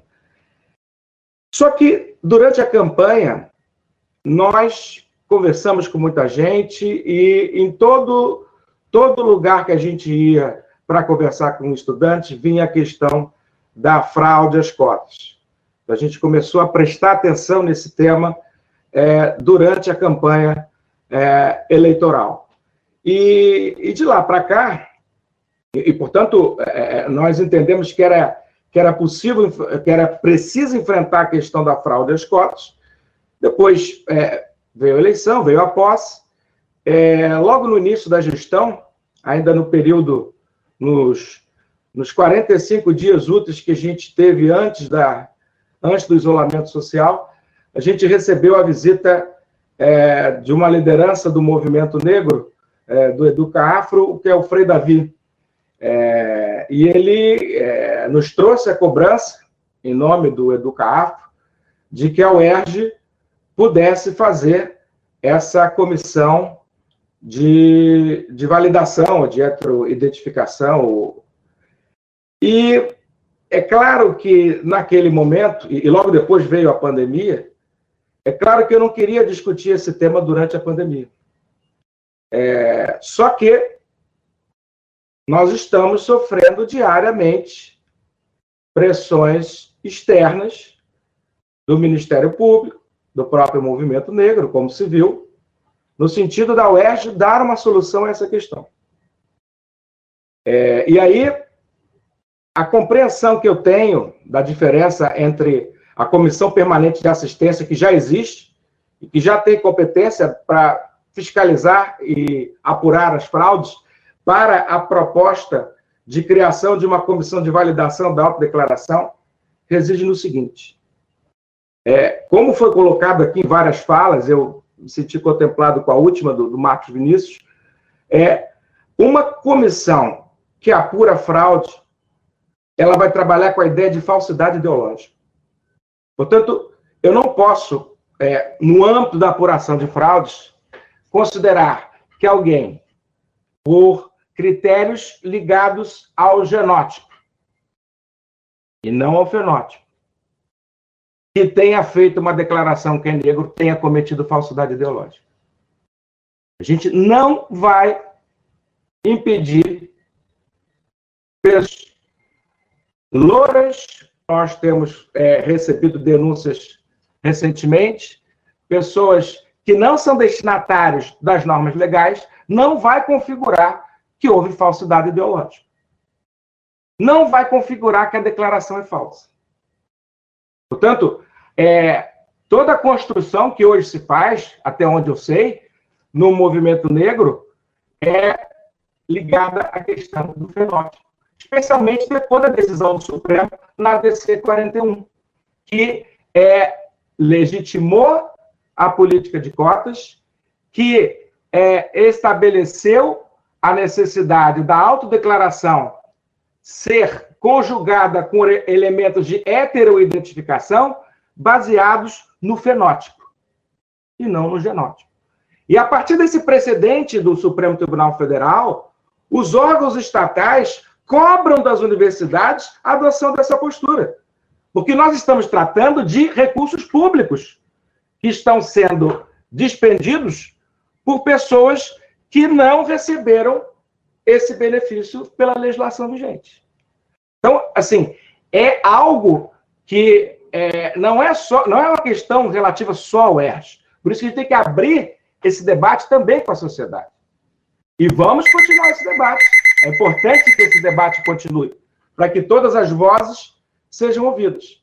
Agora, por que discutir na pandemia? Só para fechar, porque se a gente não fizer essa discussão agora, e vamos fazer mais ampla possível, mas é agora e não depois da pandemia, lá fora decidirão pela gente. Lá fora estabelecerão decisões judiciais, pelo Ministério Público, por outros atores sociais que imporão ao UERJ como fazer isso. Por isso, em nome da autonomia universitária, é preciso que a gente discuta agora e dê solução para esse problema em defesa das cotas, em defesa é, da imagem da universidade. Eu sou absolutamente contra esse tribunal que está ocorrendo na, na internet, e é justamente por conta disso a UERJ tem que cumprir o seu papel. E tem que cumprir o seu papel a partir de uma perspectiva já dada pelo Estado brasileiro de como ela deve proteger o seu sistema de cotas. É isso. Próximo escrito é o. Mota, você está sem som. Ok, Mota, então, Mário. Bom. Estão tá me ouvindo? Sim. Ótimo. Bom, eu estou acompanhando esse debate muito interessante e nesse debate eu comecei a, a, me lembrar do tempo que eu entrei, na época que eu entrei no Conselho Universitário, e foi na época que... Se... Ô, Mário, foi... você consegue aumentar o som? Consigo. Está muito baixo. Melhorou agora? Melhorou. Tá. Então, é, nessa época, a gente participou é, de todo esse debate da, da política de cotas, da inserção da política de cotas aqui na universidade. E, assim, eu, eu sou professor da Faculdade de Odontologia, formo cirurgiões dentistas para o mercado de trabalho. Naquela época, a, a faculdade era uma faculdade extremamente elitizada, a profissão era elitizada. Hoje mudou muito, não é mais a mesma coisa. E uma coisa que ficou bem claro nessa discussão toda de lá para cá é que como a UERJ evoluiu, né? A universidade hoje ela tem é, a aparência da população brasileira. E isso foi muito importante para o crescimento dessa universidade e para a evolução, é, a evolução, inclusive, cultural das pessoas. Você está baixo ainda? Melhorou agora? Sim. É, então, é, foi um processo é, muito importante, no meu modo de ver, para a universidade. Ganhamos muito com isso. Agora, esse, esse, essa questão toda, eu acho que ela está sempre evoluindo, está sempre em aperfeiçoamento. Muita coisa tem que ser melhorada, tivemos várias falas a respeito disso. Precisamos, sim, é, dar muito mais condições para a manutenção dos cotistas, mas precisamos, sim, também é, melhorar a questão da entrada dos cotistas na universidade. É, me preocupa em relação à fraude é que eu acho que a fraude é a maior arma que as pessoas que são contra as cotas costumam lançar e ter nas mãos. Por isso, eu acho que a gente precisa aperfeiçoar. E esse debate aqui foi muito importante nesse sentido. Né? É, quanto à comissão, eu acho que é uma ideia válida. É uma ideia que tem que ser mais discutida, como ficou presente, mas eu não, de maneira nenhuma, eu, eu não pensaria na comissão. Eu acho que ela deve ser estudada, sim, deve ser mais avaliada. Isso que o professor Ricardo Lodi falou é uma coisa extremamente importante, né? Porque se a gente não melhorar esse processo, eu tenho certeza que nós vamos melhorar, da mesma forma que nós criamos a melhor política de cota é, do, do Brasil, nós vamos melhorar esse processo, vamos dar exemplo nisso também, tem que ser discutida, porque senão vão, vai ser imposta a nós. Não tenho também a menor dúvida disso. Então, eu queria parabenizar a, pro, a professora Kátia pelo início dessa discussão. Queria é, colocar que a gente tem que seguir em frente, vamos procurar a melhor maneira para a gente conseguir fazer com que esse sistema de cota ganhe, garanta não só a entrada daquele que merece ser é, atendido, como a permanência e a formação no final do curso de um excelente profissional. É só isso aí, obrigado. Obrigado, Mário. É... Já voltou ou não? Está ouvindo, chefe? Sim. Ah, então, é, eu pedi, tive que sair para voltar, talvez eu tenha perdido algo que o Mário falou, então se me repetir, me desculpe. Eu só me inscrevi, como não tinha chegado nos 24, é, não queria tirar a possibilidade de alguém falar, porque eu queria deixar claro o seguinte, é, vários conselheiros já falaram, é, isso foi o começo, na minha visão, né, essa, essa audiência pública foi o começo de uma discussão, porque a gente considera muito importante essa questão da assistência estudantil. É, eu sei que pode parecer óbvio, mas se vocês é, só lembrar todo mundo que a administração central criou a PR4, entre outras coisas, por causa dessa preocupação com a assistência estudantil. E não só para a graduação, a PR4 também atuará com com é, os alunos da pós-graduação, por isso também estou colocando aqui. Nessa questão das cotas, é, eu e a Kátia já conversamos, já conversamos com a equipe dela, a gente, no futuro, pretende que toda essa questão da avaliação das cotas, que parte hoje é feita na PR2, seja feita na PR4. São alunos da UERJ, a gente acha que fica mais é, interessante. Isso aí é para o futuro, mas estamos tentando fazer. Né? É, do ponto de vista pessoal, eu, eu, eu, assisti o começo das cotas na UERJ, eu era coordenador de graduação do curso de Física, e eu vi a transformação. Eu, eu é, me tornei um fã doroso das cotas, porque eu vi elas funcionando. É, como conselheiro que me antecedeu da engenharia, eu dou aula para engenharia desde aquela época, para a mesma disciplina sempre, entre outras coisas. Então, eu vi a transformação. É, é, eu me tornei um fã ardoroso da, da questão da escola. Então, para mim, é muito caro essa questão. No ambiente da pós-graduação, assim que eu cheguei agora na PR2, a gente está mudando todos os procedimentos para garantir a melhoria da, dessa questão na pós-graduação. Tem essa questão que foi mencionada mais de uma vez também, que nem todas as cotas são preenchidas na graduação, isso tudo tem que ser olhado. Essa questão dessa comissão ser criada agora vai nesse mesmo, é, to, é, nesse mesmo caminho. É, uma, é, um, é um, um cuidado que a gente achou, na minha visão, que tinha que ser tomado com essa questão das cotas. Na nossa visão, é uma melhoria à situação atual. O debate tem que ser feito. E, reforçando o que a Kátia falou, na minha visão, é, talvez não tenha ficado claro para todo mundo, eu, é, a agência pública foi o primeiro passo de uma, uma jornada, que a gente tem que fazer coletivamente até daí ser uma audiência pública. Né? É, então, é, eu só queria falar, é, chamar essa atenção que, como a professora Janaína, se não me engano, falou, eu sou partido de pressuposto que todos nós somos defensores do sistema de cotas, estamos juntos tentando melhorá-las. É o que a gente está fazendo aqui, e na audiência e no futuro, que faremos, vai ser o melhor formato de fazê-lo. Só queria trazer essas reflexões para o nosso debate. É, na, na, minha visão, somos todos buscando o mesmo objetivo e estamos discutindo os caminhos para chegar lá. Obrigado. Obrigado, conselheiro Mota. Próximo inscrito é conselheiro Lincoln.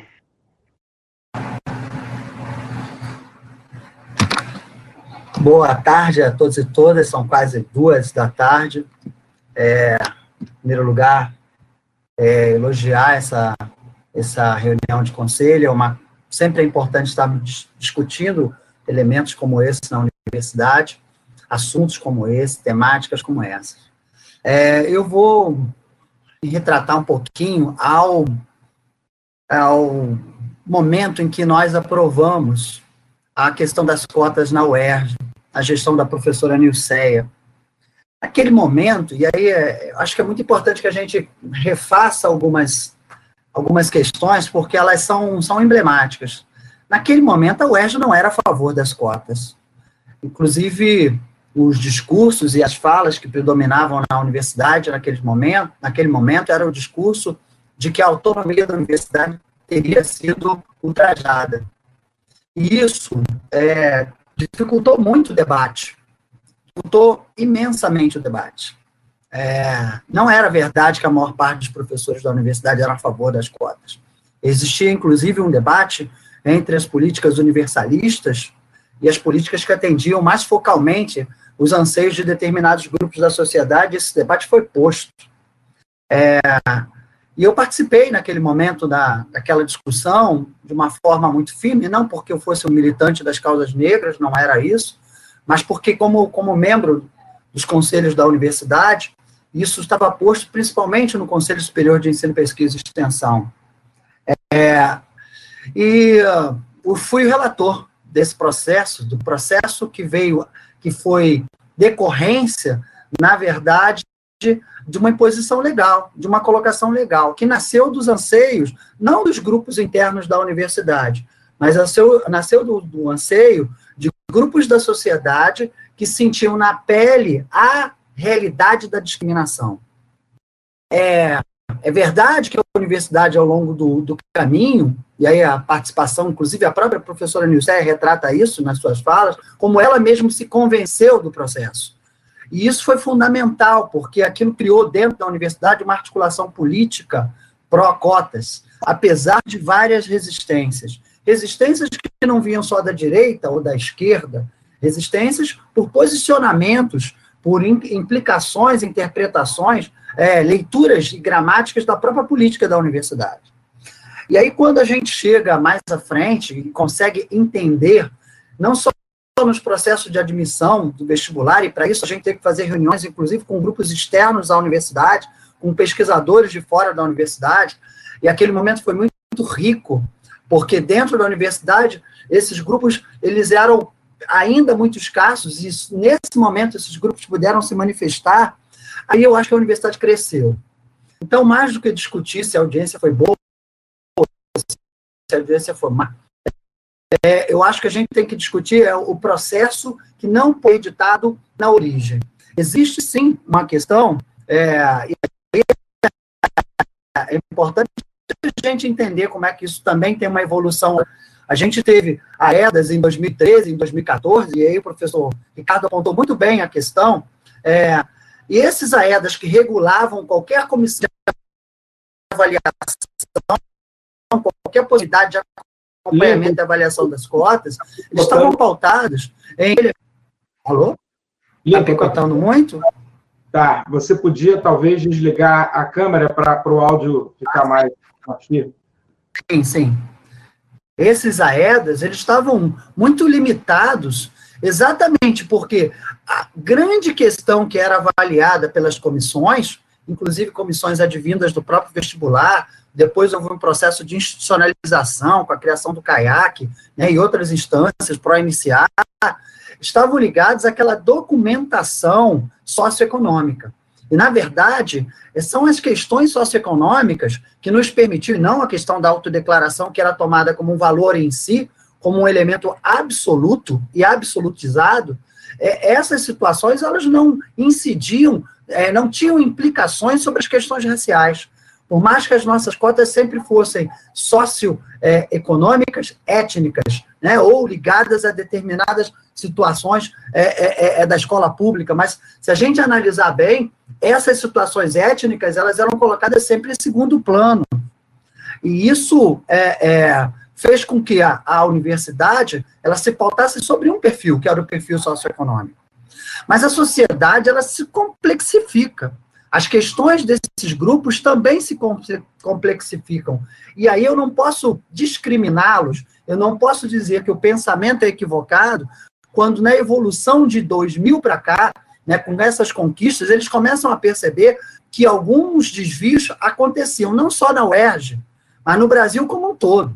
E é isso que está posto na mesa, o combate a esses desvios. E eu gostaria de contrapor, é, é, é, só um pouquinho mais, eu não gostaria de contrapor combate a esses desvios a questão da expansão da participação dos alunos de tipos dentro da cidade, dos diferentes grupos da sociedade dentro da universidade. É, vejam, é, não sobram cotas, não sobram vagas só por conta da questão das cotas. A gente tem hierarquias, e essas hierarquias são definidas na, na divisão social do conhecimento, na divisão social do trabalho, e que fazem com que determinados cursos sejam cursos mais disputados socialmente que outros. E essa implicação, essa discussão que nós estaríamos tentando implementar já nesse mandato da PR1, infelizmente, ela fica prejud ficou prejudicada com a pandemia, mas nós vamos implantar essa discussão. Nós temos uma preocupação não só do preenchimento das vagas das cotas e não cotas, mas de todas as vagas dessa universidade, inclusive da distribuição dessas vagas. Para vocês terem uma ideia, de 2013 para cá, é, nós tivemos mais ou menos 120 processos de denúncia que foram apurados. E o grande foco, a, a, a universidade tinha de agir sobre esses processos, né? ou, ou seja, a estatística não é muito grande, mas a possibilidade de ação sobre eles é muito pequena, porque sempre esteve subjugada ao critério socioeconômico, relacionada ao critério socioeconômico. Então, uma quantidade ínfima, menos de uma dezena, causou efetivamente o um impacto no, no, sentido da fraude, da constatação da fraude. Quero também aproveitar aqui, é, pedindo um pouquinho mais de tempo, para falar sobre o resultado dessas últimas denúncias e sobre o que a comissão que foi criada por uma AEDA em 2019, o AEDA, ainda assinado pelo professor Rui Garcia, 27, reitoria, ela regulamenta a apuração de denúncias contra alunos do sistema de reserva de vagas é, da UERJ, revoga o AEDA anterior, que é o de 2014. Então, ela, na verdade, ela apura denúncias, considerando a lei, considerando a, a lei estadual, a Constituição Federal, mas também considerando os atos do Supremo Tribunal Federal, a DPF, que já foi citada, e a DC, que já foram citadas pelo professor Lodge. Então, esses elementos, eles já estão na normatização da universidade hoje, inclusive com a possibilidade de critérios subsidiários de heteroidentificação. Isso é uma EDA que já foi, já, já é vigente na universidade. Só que essa comissão, como disse o professor Lloyd, ela se, se coloca sobre casos em ação, casos, inclusive, do passado. Para vocês terem uma ideia, nós encaminhamos aí um relatório, inclusive em resposta às denúncias e ao Ministério Público, e esse relatório preliminar, ele fez um levantamento exaustivo, a CPA, que é composta por membros que são docentes, técnico-administrativos, a professora Cátia Antônia é membro da, da, a, a, da CPEA, o, o, o técnico administrativo Fernando Rei, é, a professora Daniela Friedrich, é, é, Derlich, Frida Derlich, da Faculdade de Educação, o servidor técnico administrativo Kleber Pereira de Souza, a servidora técnica administrativa Nelma Felipe, que trabalha hoje junto ao PRO Iniciar, a PR4. Então, essas pessoas têm se debruçado é, sobre as questões das fraudes e feito um levantamento histórico sobre as denúncias. E, e ao, ao, todo, só nos, no, em relação ao que foi amparado pela lei de 2018, e coberto por esse AEDA, foram 66 denunciados até o dia 16 de junho de 2020. E aí, em reunião preliminar, que busca fazer um levantamento mais apurado sobre essas situações, de 66 denunciados, a gente tem já um conjunto de informações sendo, sendo feitas. 10 já foram, é, inclusive, objeto de sindicâncias anteriores a 2020. 52 dessas ações foram impetradas com ingressantes oriundos de cotas para negros e 44, e 14 para cotas para indígena. É, desse número de casos mencionados, 25, mesmo sendo integrantes através do sistema de cotas, não receberam bolsa de apoio à permanência, enquanto 41 são recebedores de, de permanência ativa. É, destes, 11 constavam das denúncias públicas vinculadas em redes sociais nesse mês, é, nesses meses que, é, que desse ano. É, desse universo, seis já concluíram seu curso, não tendo mais vínculo matriculativa com a UERJ. E dois têm sua matrícula cancelada sem conclusão de curso. E vários desses casos, para esses casos, nós estamos é, proporcionando é, revisões revisões, análises que vão ser submetidas, inclusive com o chamamento de pessoas, sempre partindo do socioeconômico, que foi sempre o nosso balizador inicial, mas buscando a interface com essas pessoas, não no sentido do, do punitivo, mas do esclarecimento. E isso é fundamental. Né? Isso pode ser enviado para todos os conselheiros da universidade. É, esse não é um trabalho que nós queremos fazer um alarde, porque... Só um detalhe, Lincoln, Lincoln, só um detalhe. É, esse documento que foi apresentado ao Ministério Público, ele tem nome de pessoas. Poderia produzir um relatório com todos esses okay. dados, mas sem o nome das pessoas que a gente não pode expor. Perfeitamente, perfeitamente. É, e, e, então, existe um trabalho que está sendo feito, mas esse trabalho é diferente da heteroidentificação. Esse trabalho é diferente da heteroidentificação, porque a heteroidentificação ela é um trabalho que é feito antes, durante o processo de entrada. E aí eu gostaria muito de, de é, explicitar também a vocês que esses casos que a gente está falando, eles têm sim um lugar social. Eles estão principalmente ligados aos cursos de engenharia, de direito, de odontologia, de medicina, de jornalismo. Né? É, esses são os cursos que mais, nos quais mais incidem esses elementos, esses tipos de possibilidades de desvio. É, são raros, aliás, desse levantamento que nós fizemos, né, casos de comunicação social, os casos de direito, os casos de odonto são os casos mais, mais marcantes, e muitas vezes denunciados por mais, mais de, uma, de uma pessoa. Eu, eu gostaria muito de dialogar com vocês também. É, é, eu escutei as posições aqui, eu acho que todas as posições elas são sempre legítimas, é, e muitas delas avocaram o conhecimento científico e o conhecimento acadêmico.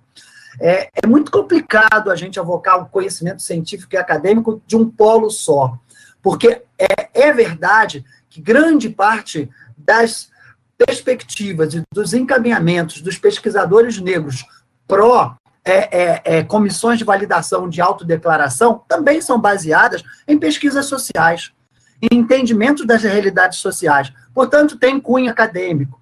E aí eu queria só aproveitar aqui, terminar a minha fala, é, a professora Nilda, Nilma Gomes, ela define a identidade negra como uma construção social, histórica, cultural e plural, e acho que sobre isso ninguém tem divergência. E isso implica na construção do olhar de um grupo que é étnico-racial ou de sujeitos que pertencem ao mesmo grupo étnico-racial. Um olhar sobre si, mas também a partir da relação com o outro. Nós somos feitos também a partir da relação com o outro. Sendo a identidade relacional, é coerente que a demanda por um olhar externo ao sujeito para reconhecê-la, não como uma imposição violenta de dizer ao outro como ele deve ser e sentir, mas numa perspectiva de confirmar se ele é percebido socialmente como se declarava, não é ilegítima. Essa concepção, novamente, essa concepção ela precisa ser entendida. Eu não posso subsumir essa concepção, não posso ignorar essa concepção. Isso é, é, é uma das bases, sim, dos critérios e das comissões de heteroidentificação. A adoção do fenótipo como critério para análise da comissão justifica-se pela natureza da discriminação racial nesse país. Infelizmente, essa é uma das naturezas da, da discriminação racial do, no Brasil. E ela assume uma, uma forma de preconceito de marca. E isso são pesquisadores negros que dizem. Portanto, é, é, é, no meu entendimento, não cabe dizer que um posicionamento é científico e o outro não é científico. O que cabe é o ERG efetivamente realizar discussões amplas, discussões constantes, para que a gente encontre o posicionamento da universidade. E que esse posicionamento ele garanta o direito, de fato, a esses atores que lá no início também existia um discurso sobre eles, de que as políticas universais dariam conta. Resolvendo o problema da educação básica, nós resolveríamos o problema da discriminação racial e do acesso à universidade pública. Não resolvemos. Então, há questões que o povo negro sente, que o povo negro entende e que o povo negro declama e reclama. E essas questões estão batendo de novo a porta da universidade. Então, a dimensão política da identidade racial adquire novos contornos, porque nós não somos cristalizados no tempo precisa ser discutida numa perspectiva dessas ações afirmativas que também não são cristalizadas no tempo.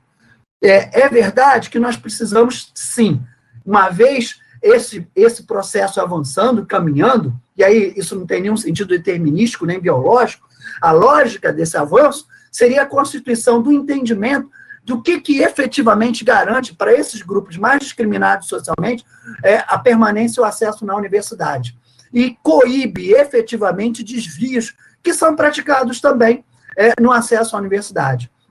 Enfim, é, é, é aqui eu acho que é importante dizer que é, a, a, fala da PR1 ela é uma fala de profundo respeito àqueles que se manifestaram antes, mas é uma fala que busca efetivar esse diálogo. Não é através da interdição dos discursos que nós vamos construir um caminho melhor para a universidade. É, e aí, com isso, eu me coloco à disposição para participar do debate e, e, e dentro de tudo que é necessário do ponto de vista institucional e pessoal, como sempre fiz, é, mesmo quando estava numa posição inferior lá, numa posição de minoria que defendia a cota, né? E, e, isso eu vivi, vivi efetivamente na pele, é, é, não me fez abrir mão da possibilidade da justiça dessa política afirmativa. Obrigado, Lincoln. É, Bom, todos os inscritos já falaram. Eu queria fazer aqui um agradecimento é, público à conselheira Deise Mancebo pela proposta apresentada na última reunião de fazer essa sessão de hoje. Essa sessão de hoje é, foi bastante importante para a gente é, identificar que esse debate precisa prosseguir. Vamos fazer mais audiência pública, mas é muito importante que esse debate não se limite aos canais oficiais da, da, da UERJ, né? a administração central, conselhos superiores. É preciso que esse tema seja discutido por estudantes, por técnicos, por professores, na base. E isso a administração central não tem como fazer. A gente faz as audiências, a gente pauta os temas, a gente, a gente coloca, coloca é, é, é esse tema é, nas, nossas, nas nossas redes, mas é preciso que o estudante, é preciso que o, que o técnico, é preciso que o docente fale sobre isso, discuta isso.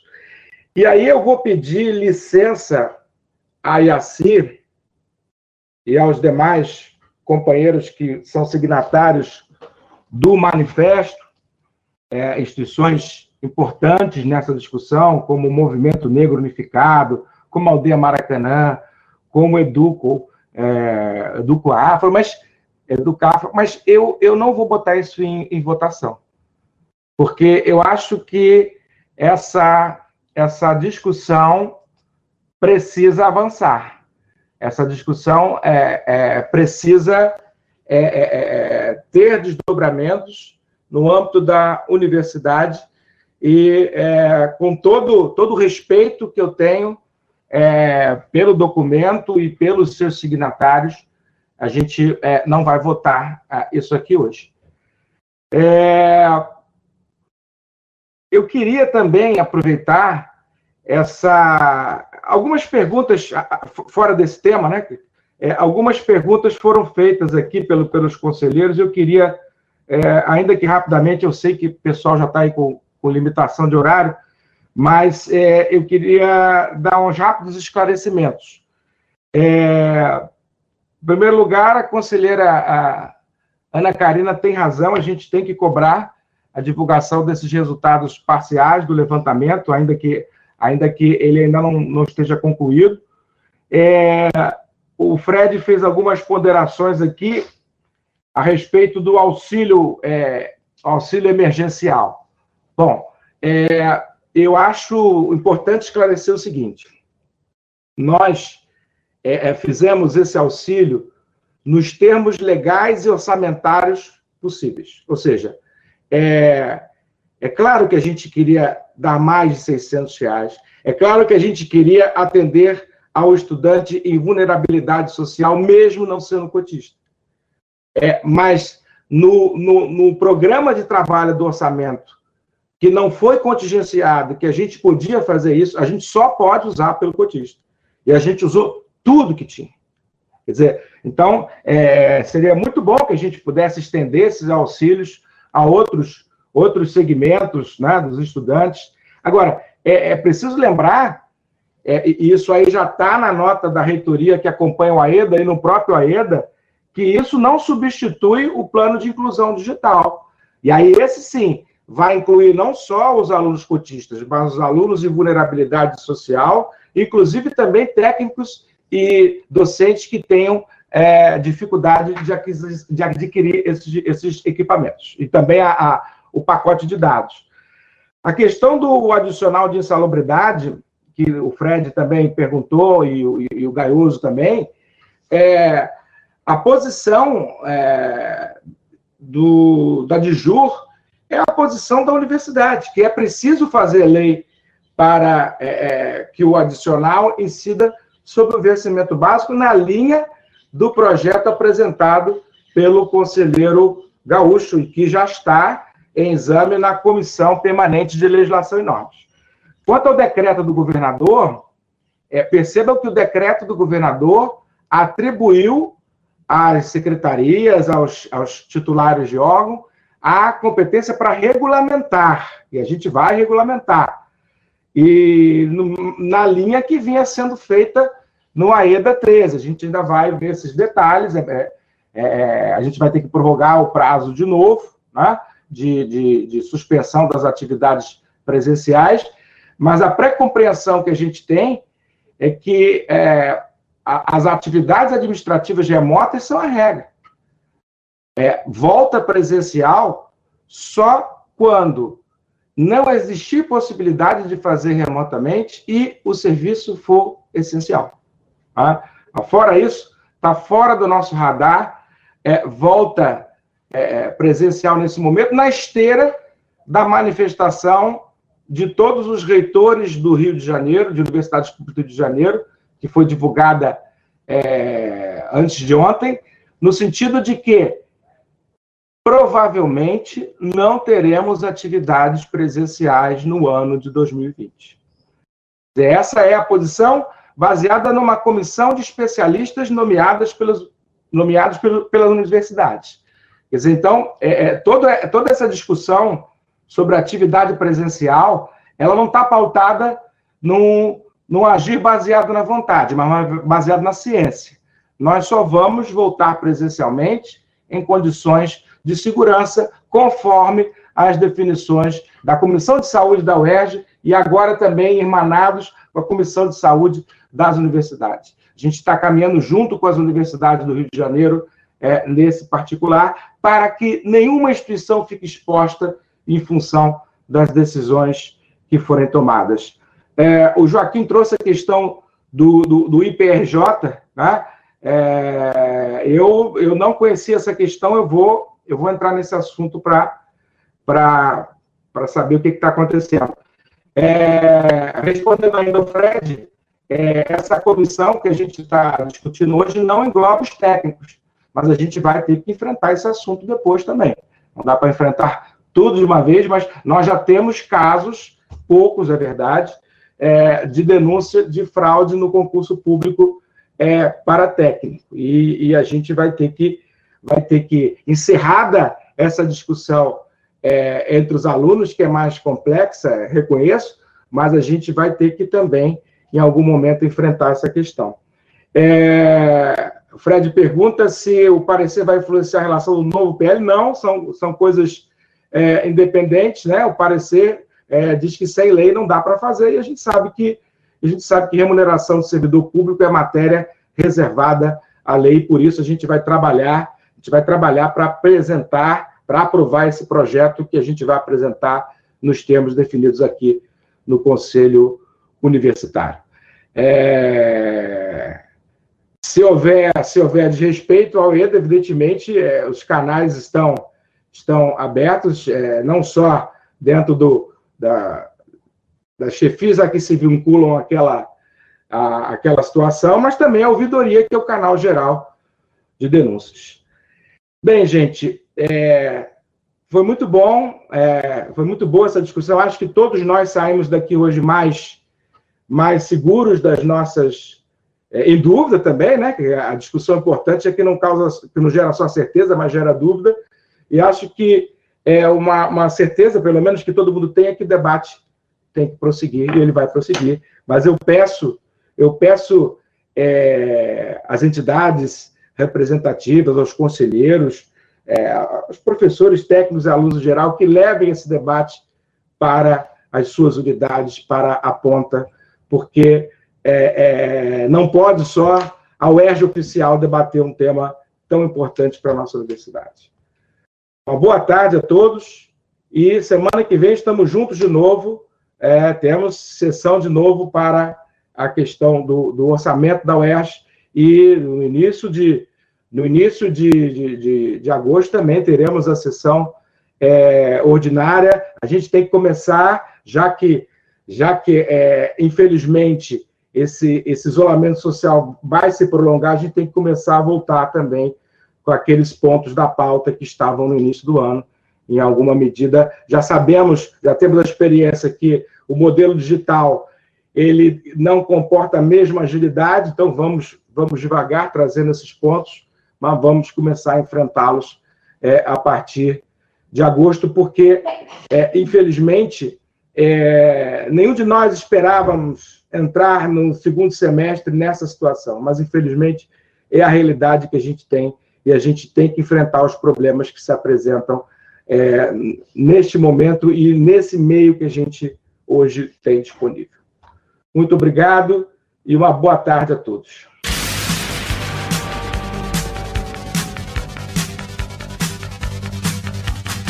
Você ouviu na Rádio Erge mais uma sessão do Conselho Universitário direto do auditório 73 da UERJ.